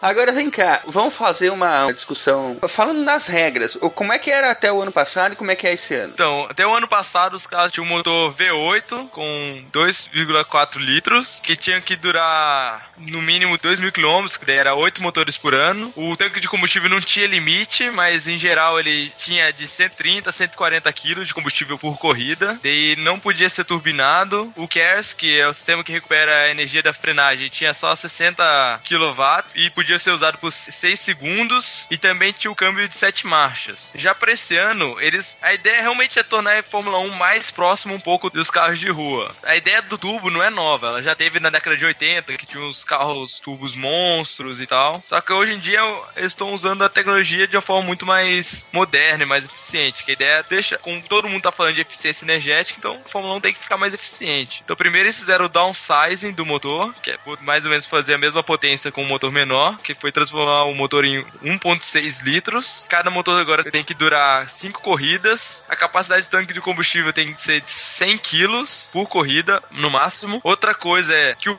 fluxo de combustível pelos bicos é no máximo de 100 kg por hora. E é isso que limita hoje a potência dos motores. Por que, que eles não são tão potentes quanto no passado? É porque o máximo de combustível que você pode injetar é 100 kg por hora. E com esses 100 kg por hora, você consegue saber qual a pressão máxima do tubo e qual a potência máxima que seu motor vai gerar. Daí, para ajudar a ter mais potência, daí agora tem o ERS, que é o Energy Recovery System, que daí agora os motores da Fórmula 1 tem dois motores elétricos. Tem o MGK e o MGU, que é o Motor Generator Kinetic e o Motor Generator Heating, que é um é o de energia cinética igual ao do ano passado, só que tem o dobro da potência, que é 120 kW, e o outro é um motor elétrico ligado diretamente no turbo, que pode tanto recuperar energia como também jogar energia. Como é que essa energia recuperada ela retorna ao carro como potência? Então, mais ou menos assim, a- a- essa é a grande dificuldade dos carros atuais. Como você gerencia a energia que você tem? Que você tem 100 kg de combustível de energia e você quer usar um- toda ela para ir o mais rápido possível durante a corrida. E você pode usar essa energia ou no motor, ou- e você pode recuperar parte dessa energia na frenagem, parte na turbina, e pode jogar na turbina e na frenagem, e, e no motor elétrico, para direto nas rodas. E daí você armazena essa energia numa bateria. Aí que tá, as regras dizem que você pode ter no máximo 40 kJ de energia armazenada. Você pode, no caso, descarregar 40 kJ de energia por volta. E você pode recuperar, acho que, se não me engano, 20 kJ de energia por frenagem e o resto pode ser recuperado pela turbina. Como você recupera a energia pela frenagem? Num carro normal, como do seu carro de rua, quando você freia, a energia cinética do seu carro tá virando energia térmica. Tanto que se você for projetar um freio do carro, se você turbinou seu carro, agora tem 500 cavalos, como é que você vai saber o tamanho do freio? Você vê a velocidade que ele, máximo que ele chega, você vê a massa do seu carro, você calcula a quantidade de energia que ele vai liberar indo de 200 km por hora a zero, converte isso tudo em energia térmica no freio e daí você sabe o tamanho do seu freio, que é ele, te- ele não pode derreter se você converter toda essa energia em calor. No caso, na Fórmula 1, você pode recuperar essa energia através de um gerador, é, recuperando ela direto para uma bateria elétrica. Você tem um gerador que freia as rodas e recupera essa energia para a bateria. Esse é o tal do CARES, né? Isso. A outra energia da, que é o novo, que é a da, da turbina. Como é que funciona? É o, é um sistema que eles falam que é um turbo compound. Se a turbina tá girando muito rápido, quer dizer que você já tá gerando a, a pressão máxima que você quer na admissão do seu motor. Você tá gerando pressão máxima e a tu- tua turbina já tá girando na velocidade máxima dela. Então, como você tá gerando energia demais no seu escape, normalmente nos carros normais e tal, eles têm a válvula que eles chamam de wastegate. Você basicamente você joga essa energia fora. Você abre uma válvula que o excesso de gases passa por um caminho por fora da turbina e vai embora. Você está jogando energia fora. Nesses motores novos, o que eles fazem? Eles têm esse motor elétrico na turbina que ela freia a turbina e com isso ela recupera a energia dos gases também para a bateria. Tá, mas a, a minha dúvida fica nessa. Daí, beleza, foi pra bateria. O que você faz depois com a energia que tá na bateria? Transforma isso em energia mecânica de alguma forma? Ou não? Isso. A- Agora você pode usar essa energia que tá na bateria de duas formas. Ou você pode jogar no motor elétrico, que é esse motor de 120 kW, e aí você normalmente o que eles fazem é na saída de curva, que eles usam essa turbina porque tem um, um torque instantâneo muito alto, e também usa isso para cobrir o buraco do torque do motor. Por exemplo, no ponto que o seu motor não tá gerando um torque alto o suficiente, você usa o motor elétrico, então no caso você tem torque máximo em qualquer rotação. Pô, então aqueles joguinhos que, que geralmente tem assim a, a barrinha de turbo que você vai recarregando com o tempo faz todo sentido, né, cara? Comparando com esse tipo de sistema. Isso, exatamente. Porque a energia pode ir tanto para a roda, no caso direto através do motor elétrico, e a energia também pode ir para girar a turbina. Por quê? Porque não sei se você viu já as fotos, essa turbina parece mais um pneu de caminhão, uma, uma trolha gigante. E com isso ela tem uma inércia muito grande. É o famoso turbo lag, né? Exatamente, é um turbo lag. Que, o que é o turbo lag? É basicamente o fluxo de ar para a turbina e a inércia da turbina é tão grande, aí o fluxo de ar é, é muito baixo, a inércia da turbina é muito grande que você basicamente você enfia o pé no acelerador e fica esperando até a turbina chegar na rotação ideal. Reza a lenda que na época da Fórmula 1 turbo antiga, o turbo lag era tão grande que o piloto tinha que enfiar o pé no acelerador na entrada da curva para ter potência na saída. Nossa. Caramba. E daí, se ele errasse, a potência, os 1.500 cavalos vinham no meio da curva, E aí saía voando. basicamente. Nossa, cara. No caso, o que a, a Fórmula 1 hoje faz é com esse turbo compound, eles giram a turbina com esse motor elétrico para usar ela na rotação ideal. Daí com isso não tem turbo lag. Esse tipo de sistema já é utilizado já em alguns caminhões. A ideia é antiga, como tudo que é da automobilística, a ideia é antiga. Tudo foi inventado na década de 50, 40, mas agora que estão utilizando para valer.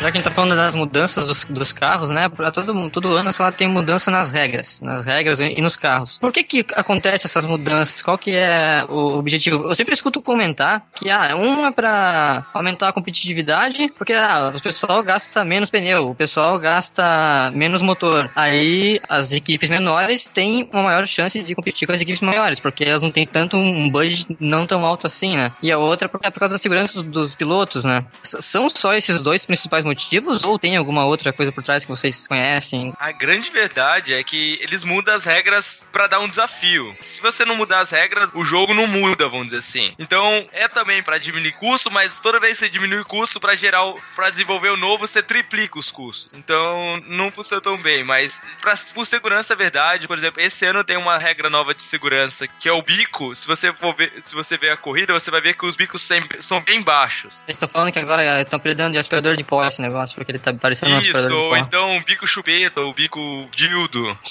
Por quê? Porque a FIA diz que a área de seção da ponta do bico, não sei quantos milímetros logo da- depois da ponta, tem que ter um certo tamanho. E como o ideal aerodinâmico que os carros da Fórmula 1 hoje utilizam é jogar o máximo de ar possível por baixo, através de difusores e tudo mais, então é a melhor solução encontrada para a maioria das equipes foi fazer um bico que parece uma chupeta. Daí tem outros, outros um pouco diferente, como a Ferrari. O bico da Lotus, por exemplo, se você olhar do lado, um bico na verdade é um pouco maior que o outro. Eles são assimétricos, só para cumprir com as regras. E isso tudo foi feito para, em caso de batida, não é para um carro entrar, sair voando por cima do outro. Que acontecia bastante, na verdade. Tiraram a diversão do. Brincadeira.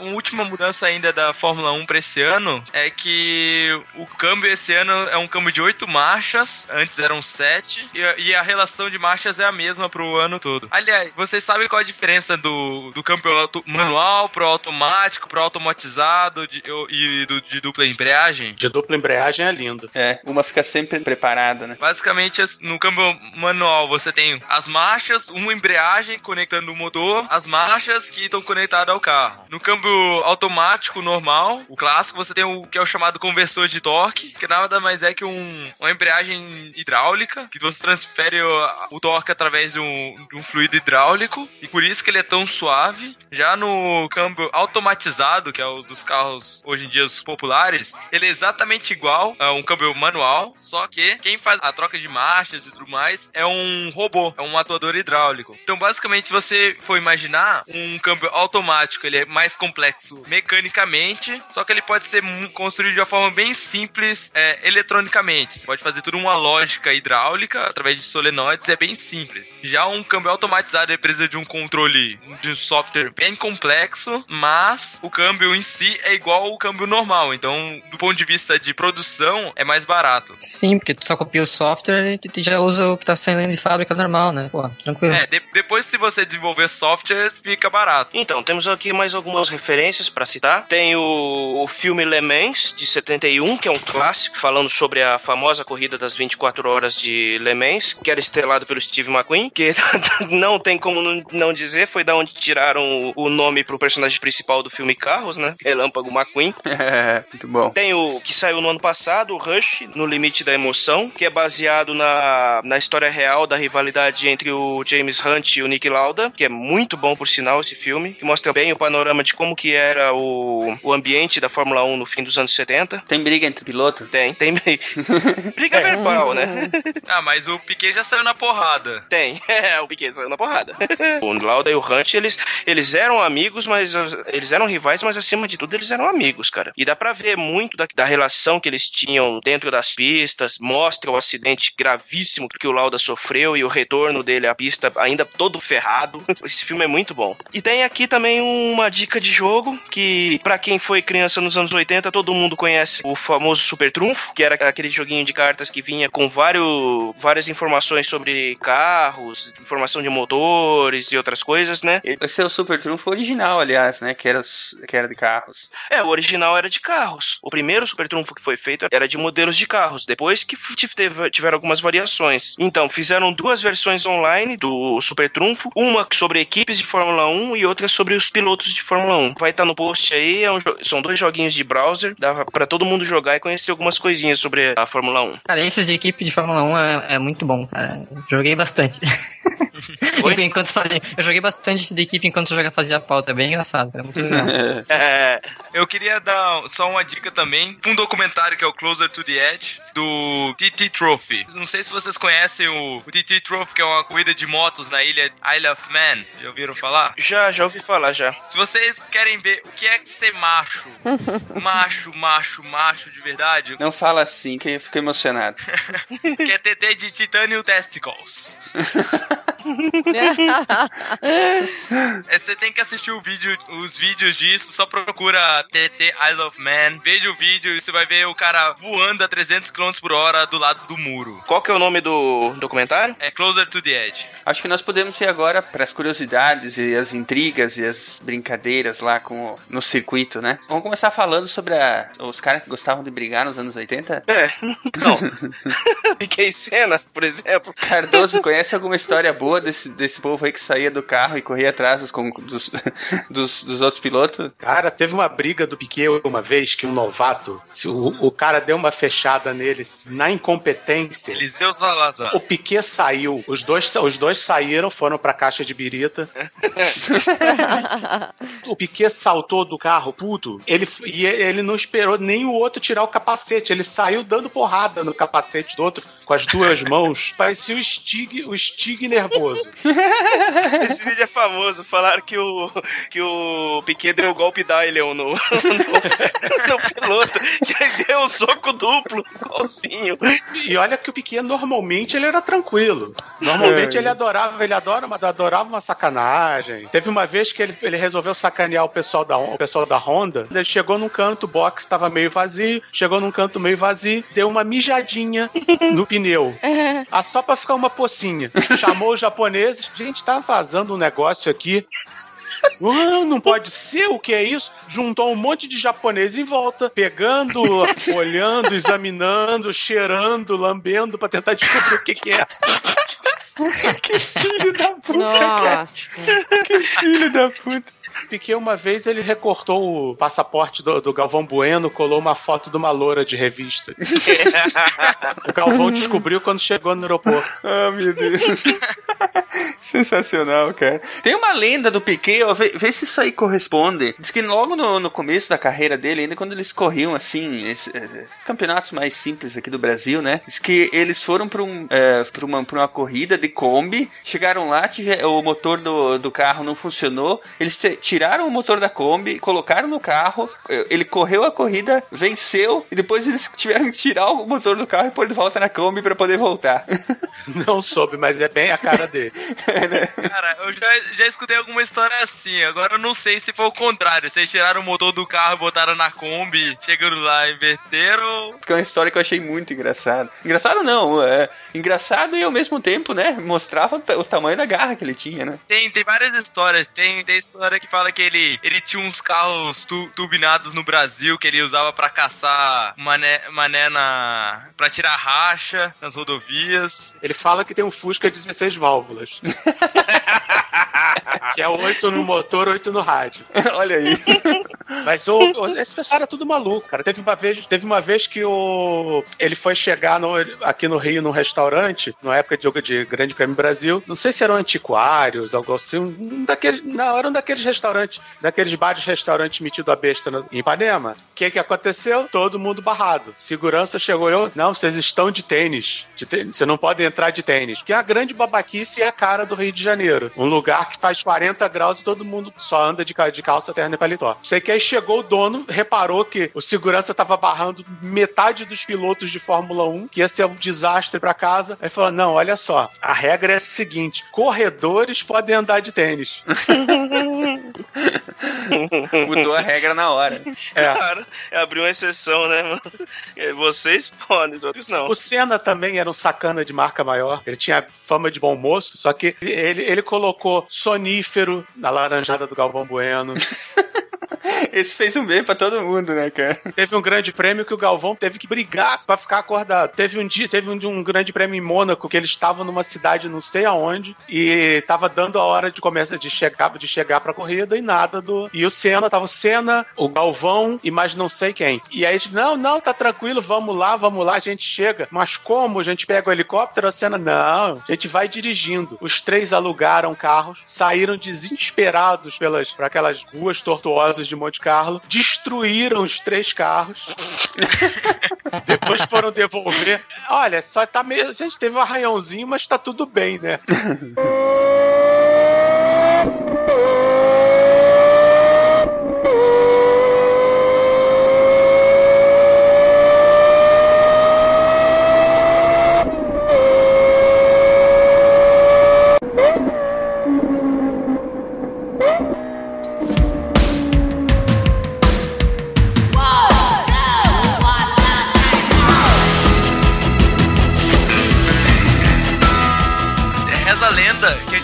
antigamente no GP de Mônaco, quem ganhava corrida ganhava a princesa também. Opa, opa. Aí tô no lucro, né? Só se for a Stefania, né? Porque a Carolina que não é. Cara, eu ouvi muitas histórias de que o, o Senna ganhou Mônaco, mas quem comeu a princesa foi o Piquet.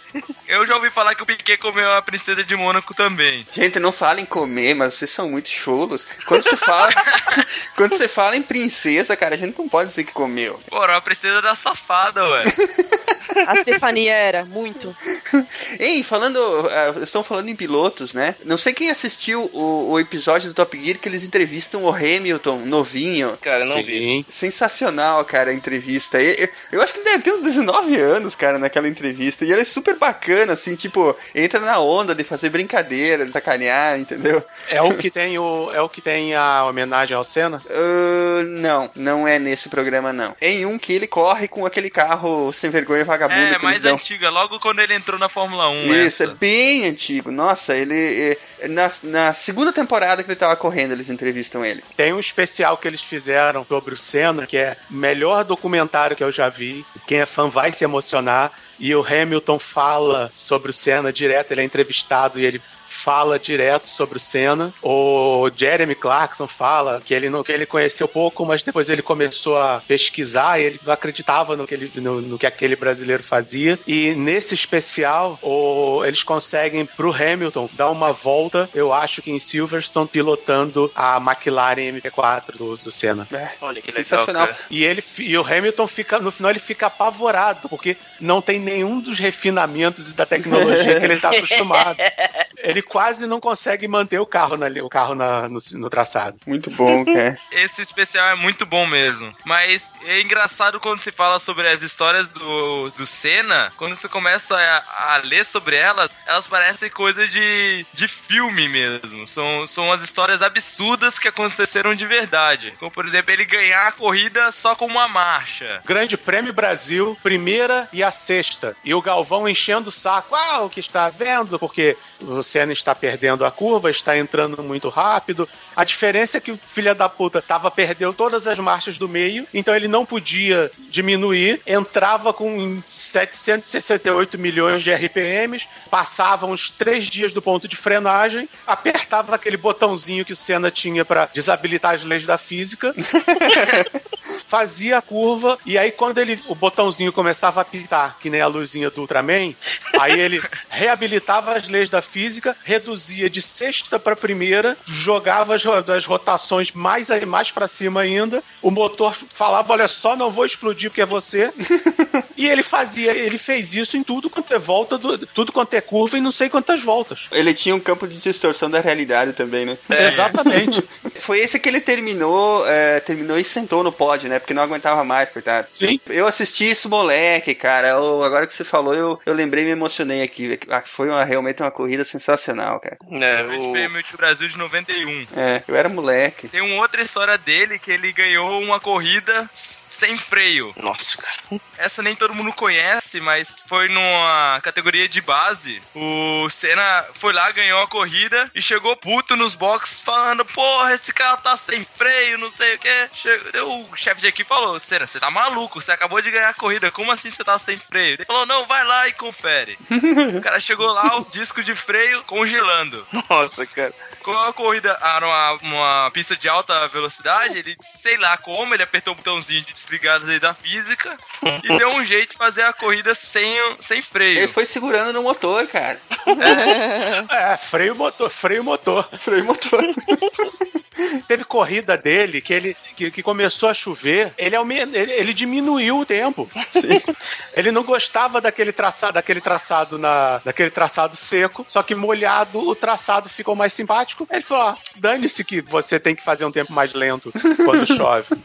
E começou a fazer tempo mais rápido. Ele é sensacional mesmo. Tem também a classificação em Mônaco, em que ele fez um tempo de da classificação dois segundos mais volta no- em cima de um tal de, de Alan Prost. Não sei se vocês conhecem ele. Dizem que ele é mais ou menos assim com o piloto. Mais ou menos. Mais ou menos. Mais ou menos. Pra tomar é dois foda. segundos do companheiro, né? Tem que ser mais ou menos, né? Não é possível. Cara, essa rivalidade que os dois tinham era outra que entrou pra história, mano. Viviam se bicando, mano. Eram amigos, mas viviam se bicando. Verdade. Tem um mangá, aliás, no Japão, que conta toda essa história da amizade entre eles, sabe? De uma forma até bem, bem interessante. Eu cheguei a ler na época. Que, não, não na época que lançaram, mas na época que virou uma febre ter mangá no Brasil e tal. Teve essa história publicada aqui, era bem bacana. Eu acho que eu cheguei a ler. A história é bem interessante mesmo. Não, não romanceia tanto assim, não, mas é bem legal. Era bem contada, né? O argumento é legal da história. Qual que é o nome? É Senna mesmo. Tem que levar isso em conta também, porque no, no Japão, Senna é praticamente Deus, É, né? um ídolo absurdo, né? Ele e o Zico. É. Agora, o Senna também ele era fantástico fora do carro. Porque aquela vez que ele parou, quando o Eric Comar bateu feio e ficou parado no meio da pista, e o Senna veio e parou o carro, abandonou a corrida pra ir salvar o cara, foi fantástico. A cena mais triste que eu já vi na Fórmula 1 é uma de corrida mesmo, que o de um piloto que bate, o carro dele capota e o e pega fogo. Acho que se não me engano, é o Não foi o Gilles Villeneuve? não, do Gilles Villeneuve só sai voando. Só sai voando. Só É. isso, só. Foi Não, é, terrível, uma- é pior porque o cara capota e o amigo dele para o carro, vai atrás, tenta desvirar o carro. E naquela época, nenhum comissário te usava luva, usava nada. E ninguém consegue desvirar o carro e o piloto preso e ele morre queimado, cara. Eu vi, isso, cara. eu vi isso ao vivo. Quer dizer, Pra mim é a cena mais triste da Fórmula 1, cara. Agora, a Fórmula 1 também já sabe ter acidente espetacular, né, cara? Vocês lembram daquele eh, do piloto brasileiro, cara? Terminando a corrida, o, o, eh, Uhum. ele bate atrás de um outro e, o- e o carro faz uma Um loop. um loop. Christian Fittipaldi. Aquele foi. É, ele tava correndo na Minardi, bateu, deu um loop e terminou a corrida ainda. Exatamente. Foi pra terminar a corrida com estilo. Muito bom. Gente, vamos, eh, só pra gente finalizar, alguma novidade tecnológica bacana despontando aí na, eh, na questão dos motores a explosão e tal? O futuro são mesmo os, os híbridos e, e os motores a explosão passarem a ser usados cada vez menos e tal? Olha, cara, acho que até tinha falado lá. Por que que o... não foi a indústria do petróleo que, que matou o carro elétrico? Co- Foi como o Cardoso tinha falado antes. É tudo a questão de densidade de energética. Então, enquanto hoje um- uma bateria tem, sei lá, 200 watts por, ou 200 quilowatts por, por quilograma, um quilograma de gasolina tem 12 mil. É uma diferença muito grande, muito absurda. Outro problema é a questão se você tem uma bateria de 80 kilojoules, só que a tua, a tua tomada de casa consegue no máximo 3 kilojoules por hora. Então, se você vai querer abastecer isso, você vai levar dias. Então, ou você comprou uma casa nova em algum lugar, ou, ou você vai para um lugar especializado e faz aquela recarga rápida. Só que a recarga rápida destrói a bateria. E, e- e é rápida no sentido de levar algo, de levar algumas horas. Dependendo do modelo, 40 minutos para você ter 60% de carga. Isso, e a bateria, a vida da bateria diminui em 10 vezes ou mais. E sem contar que, que bateria é um troço extremamente poluente de se fazer e você vai ter que jogar isso fora em algum, em algum lugar ou gastar um dinheirão reciclando, sendo que a vida útil teórica de uma bateria dessas, eles chutam entre 3 e 5 anos. Fora que a material pra fazer a bateria vem da Bolívia, onde um cara onde o presidente é bem gente boa. Foi tão gente boa que roubou a refinaria nossa. É, e o outro detalhe, a energia tem que vir de algum lugar. Você vai estar, ah, não estou queimando gasolina. Aí do lado tem uma termoelétrica que queima filhote de panda. Não adianta. É, e o problema, deu, pô, ah, vamos fazer uma energia sem emissão de CO2. Qual é a maior fonte de energia sem emissão de CO2 que tem? É a nuclear, é a única que presta. Exatamente. E quem quer ter nuclear? Não. Faz igual acontece na Europa. O todo mundo foi lá e igual acho que a Suíça fez isso. O povo pediu, falou: "Ah, não queremos mais nuclear". Beleza. Foi lá e vendeu a usina nuclear e agora compra energia da mesma usina nuclear que vendeu. É aquela coisa, todo mundo quer ver Deus, mas ninguém quer morrer. Na hora que o, aquecedor não funcionar, que o ar-condicionado não, funciona, não funcionar, o pessoal vai, vai perguntar, mas eu quero energia. Eu vou falar, não tem, desculpa. A gente tem, tem lá os cataventos que estão quebrando, estão quebrando um galho, só que vocês, todo mundo ligou a televisão para ver a Copa do Mundo, não tem como a energia dos cataventos ser, ajusta, ser ajustada, então teve uma queda geral, uma queda geral que deixou o país sem luz. Isso já é muito sentido agora, né, cara? Assim, na- nessa época começou esse verão louco aqui, que, pô, calor infernal, o aumento de consumo aumentou muito. Eu não sei aí pra cima, mas aqui pro sul, cara, começou uma queda de, de, de, energia, sei lá, dia sim, dia não aqui. Agora já tá bem mais, mais estabilizado, mas pro final do ano, início do ano, tava horrível, cara. Mas aí, no caso, é incompetência mesmo, porque com a hidrelétrica você tem como regular a saída de energia, a saída de energia e suprir esses picos de, esses picos de demanda. Pô, o seu Mário mora lá no Itaipu, cara, lá na cidade dele cai a energia toda hora. Ué, não precisa tanto. Tem um, um pa- o maior parque eólico brasileiro no Nordeste é cercado de cidades que não de, de cidades que não têm eletricidade. E também, se bem que também não adianta porque a, a empresa que ia fazer a- as linhas de energia era outra, não era a empresa que construiu o parque. E a empresa levou calote do governo, brigaram, então ninguém construiu as linhas. Aí vira, aí vira o Brasil. É, você tem um parque, um parque, um parque eólico gigantesco que não gera um microwatt de energia. Que beleza, só Brasil mesmo. Você falou do híbrido, mas a, a grande problema, mas o que se fala aqui na Europa é que na Europa tem um prazo que, teoricamente, para 2020, a emissão de CO2 média das fabricantes tem que ser em torno de 95 gramas de CO2 por, por quilômetro. Só que nenhuma montadora hoje tá nem perto disso. E ninguém faz nem ideia de como vai chegar. Isso está complicado porque, você, que as montadoras tá- agora estão sendo obrigadas a, a, produ a- a produzir um máximo de emissão e isso bate com o número de. Para contrabalancear isso, eles têm que produzir X veículos com redução na emissão. Só que como é que você vai explicar isso se você é uma Maserati? Se você é uma Lamborghini, você vai fazer o quê? Você vai produzir um Lamborghini 1.0? É. Você vai pegar a sua marca Lamborghini e colocar num Lamborghini elétrico? Aí vira a Fórmula E. Além disso, você vai lá, tá, você vai lá, você tem que vender carro mais eficiente. Você vai lá e faz um carro híbrido. Só que pro carro híbrido você tem que a bateria que custou horrores, tem que ter um outro motor e um, um motor elétrico, motor tudo. No final das contas o carro fica mais caro e ninguém compra. E aí, faz o quê? Como é que você vai falar pro, pro consumidor? Por favor, compre esse carro aqui porque eu preciso diminuir minha- minhas emissões. E tanto que a única empresa que realmente conseguiu desenvolver um, um, um negócio híbrido mais que funcione e que finalmente dá lucro é a Toyota, só que ela levou mais de 10 anos pra conseguir fazer esse negócio pelo menos parar de dar prejuízo. Tem gente que diz que até hoje eles não dão lucro. Quando você bota no papel o ganho do Prius, não vale isso tudo, não. É, por exemplo, o alcance do modo elétrico do Prius é de 2 km. Então você tem um motor elétrico, bateria, o caramba, 4, tudo isso pra andar 2 km. Dá pra chegar no trabalho, se morar perto. Eu até fiz a pergunta pro eu fiz a pergunta pro meu professor lá. Ah, então tá, vamos fazer um Prius, porque existe o Prius plug-in, que é o você bota na bateria, que daí teoricamente, a economia é muito maior. Porque acho que é, é basicamente o que você gasta de eletricidade é mais ou menos um décimo do que você gastaria com combustível. Então tá. Quanto custa mais pra ter um, um Prius plug-in e que tem um alcance de 20 quilômetros? Que basicamente dá pra você ir fazer compras. Daí, se você olhar, esse Prius que só consegue fazer compras no modo elétrico, ele custa mais de 10 mil euros a mais. E aí, vale a pena fazer compra no modo elétrico, esses 10 mil euros? É, fica complicado. Daí você compra uma Range Rover que cabe muito mais compra no, no porta-mala, cara. É. Eu tô vendo aqui os carros elétricos vendidos no, na Inglaterra entre 2010 e 2013. É Toyota Prius. Quem, quem chuta quantos Prius foram vendidos entre 2010 e 2013 na Inglaterra? Sei lá, uns 50?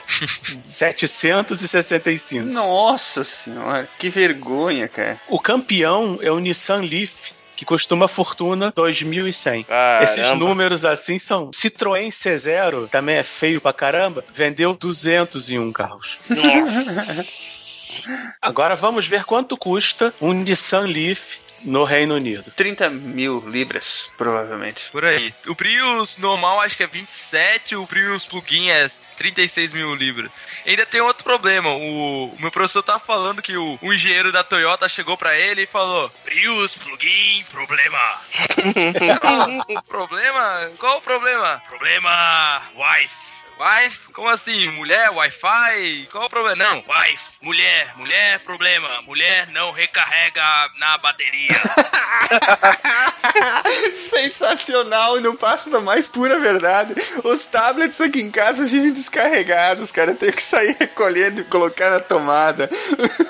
É, o problema é a My Wife. A mulher não tá acostumada a, a plu- a plugar. O máximo que ela sabe é que se o carro parar de andar, ela tem que botar gasolina. Se ela tá andando e botando gasolina e depois reclama, ah, meu carro não, não consigo nunca entrar no modo elétrico, não sei porquê. O, o Nissan Leaf mais barato custa 21 mil libras. Ah, mas tem, um, tem uma opção a 16 mil libras que você faz leasing da bateria. Beleza. Você paga 70 libras por mês pelo privilégio de ter uma bateria no seu carro elétrico. Caramba. Pode fazer isso com o assento do carona também, né? É, né? Depois dessa. Tecnologia do futuro muito mais legal que eu acho que vai chegar, não vai demorar muito tempo, é carro que dirige sozinho. Porque hoje em dia, hoje em dia já tem a tecnologia, a Mercedes, eu acho que o Mercedes de último, o Classe S, ele já consegue, tanto que a Mercedes, pra comemorar o aniversário dela, ela fez uma viagem de não sei quantos quilômetros com um carro totalmente automático e funcionou certinho. Um dos únicos problemas que ele não tá em produção é porque não tá regulamentado. E o que acontece se, se der um acidente? Quem que você vai culpar? O, o desenvolvedor, a, a companhia, o, o governo que fez a, a faixa e pintou errado? Quem É, que o condutor não tem como culpabilizar, né? É, é Ah. complicado essas questões. em quem que vai cair a culpa? Ah, olha essa daqui que coisa boa. Lembra o Nissan Leaf? Quanto eu falei que custava? 20 mil libras? 21. Qu- Sabe qual é o custo de produção da bateria? Não é o custo que você vai pagar na loja, não. Custo de produção O cu- da bateria. O custo de produção da bateria, Deixa eu ver, se o carro custa uns 20 mil, Cinco sei lá, mil. uns 12 mil. 15 mil dólares. Nossa! Da onde que os caras tiram isso, cara? É, o truque é que a bateria de carro elétrico, ela usa um fluido chamado tinta de impressora.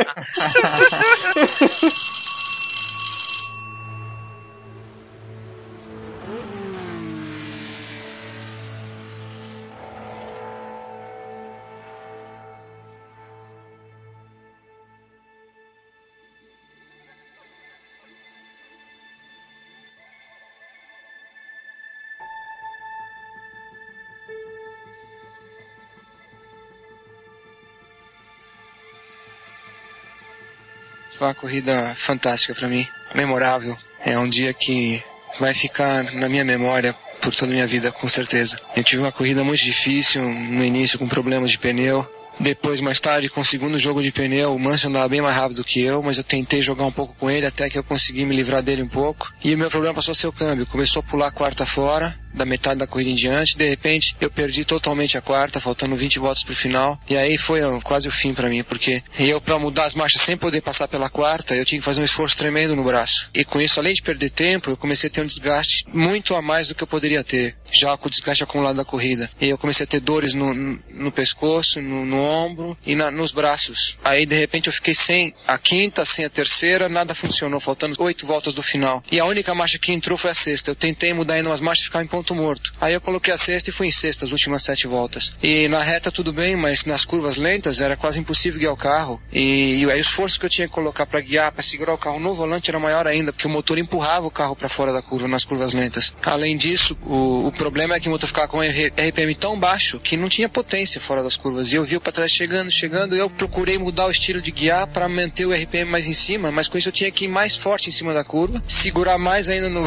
nos braços, literalmente no volante, e no finalzinho ainda começou a garoar, eu quase passei reto no final da Box, porque sem poder trocar marcha, sem poder fazer nada, com a pista molhada quase foi tudo ali. Eu achei que não ia ganhar nas últimas duas, três voltas com o problema do câmbio, mas quando deu três, duas voltas, eu falei, se der, vai ser no grito. Aí eu pensei comigo, eu falei, pô, eu lutei tanto. A gente tem a possibilidade de lutar, e quando você tem a possibilidade de lutar, aí depende de você realmente lutar, trabalhar e acreditar que você pode. E ir até o final.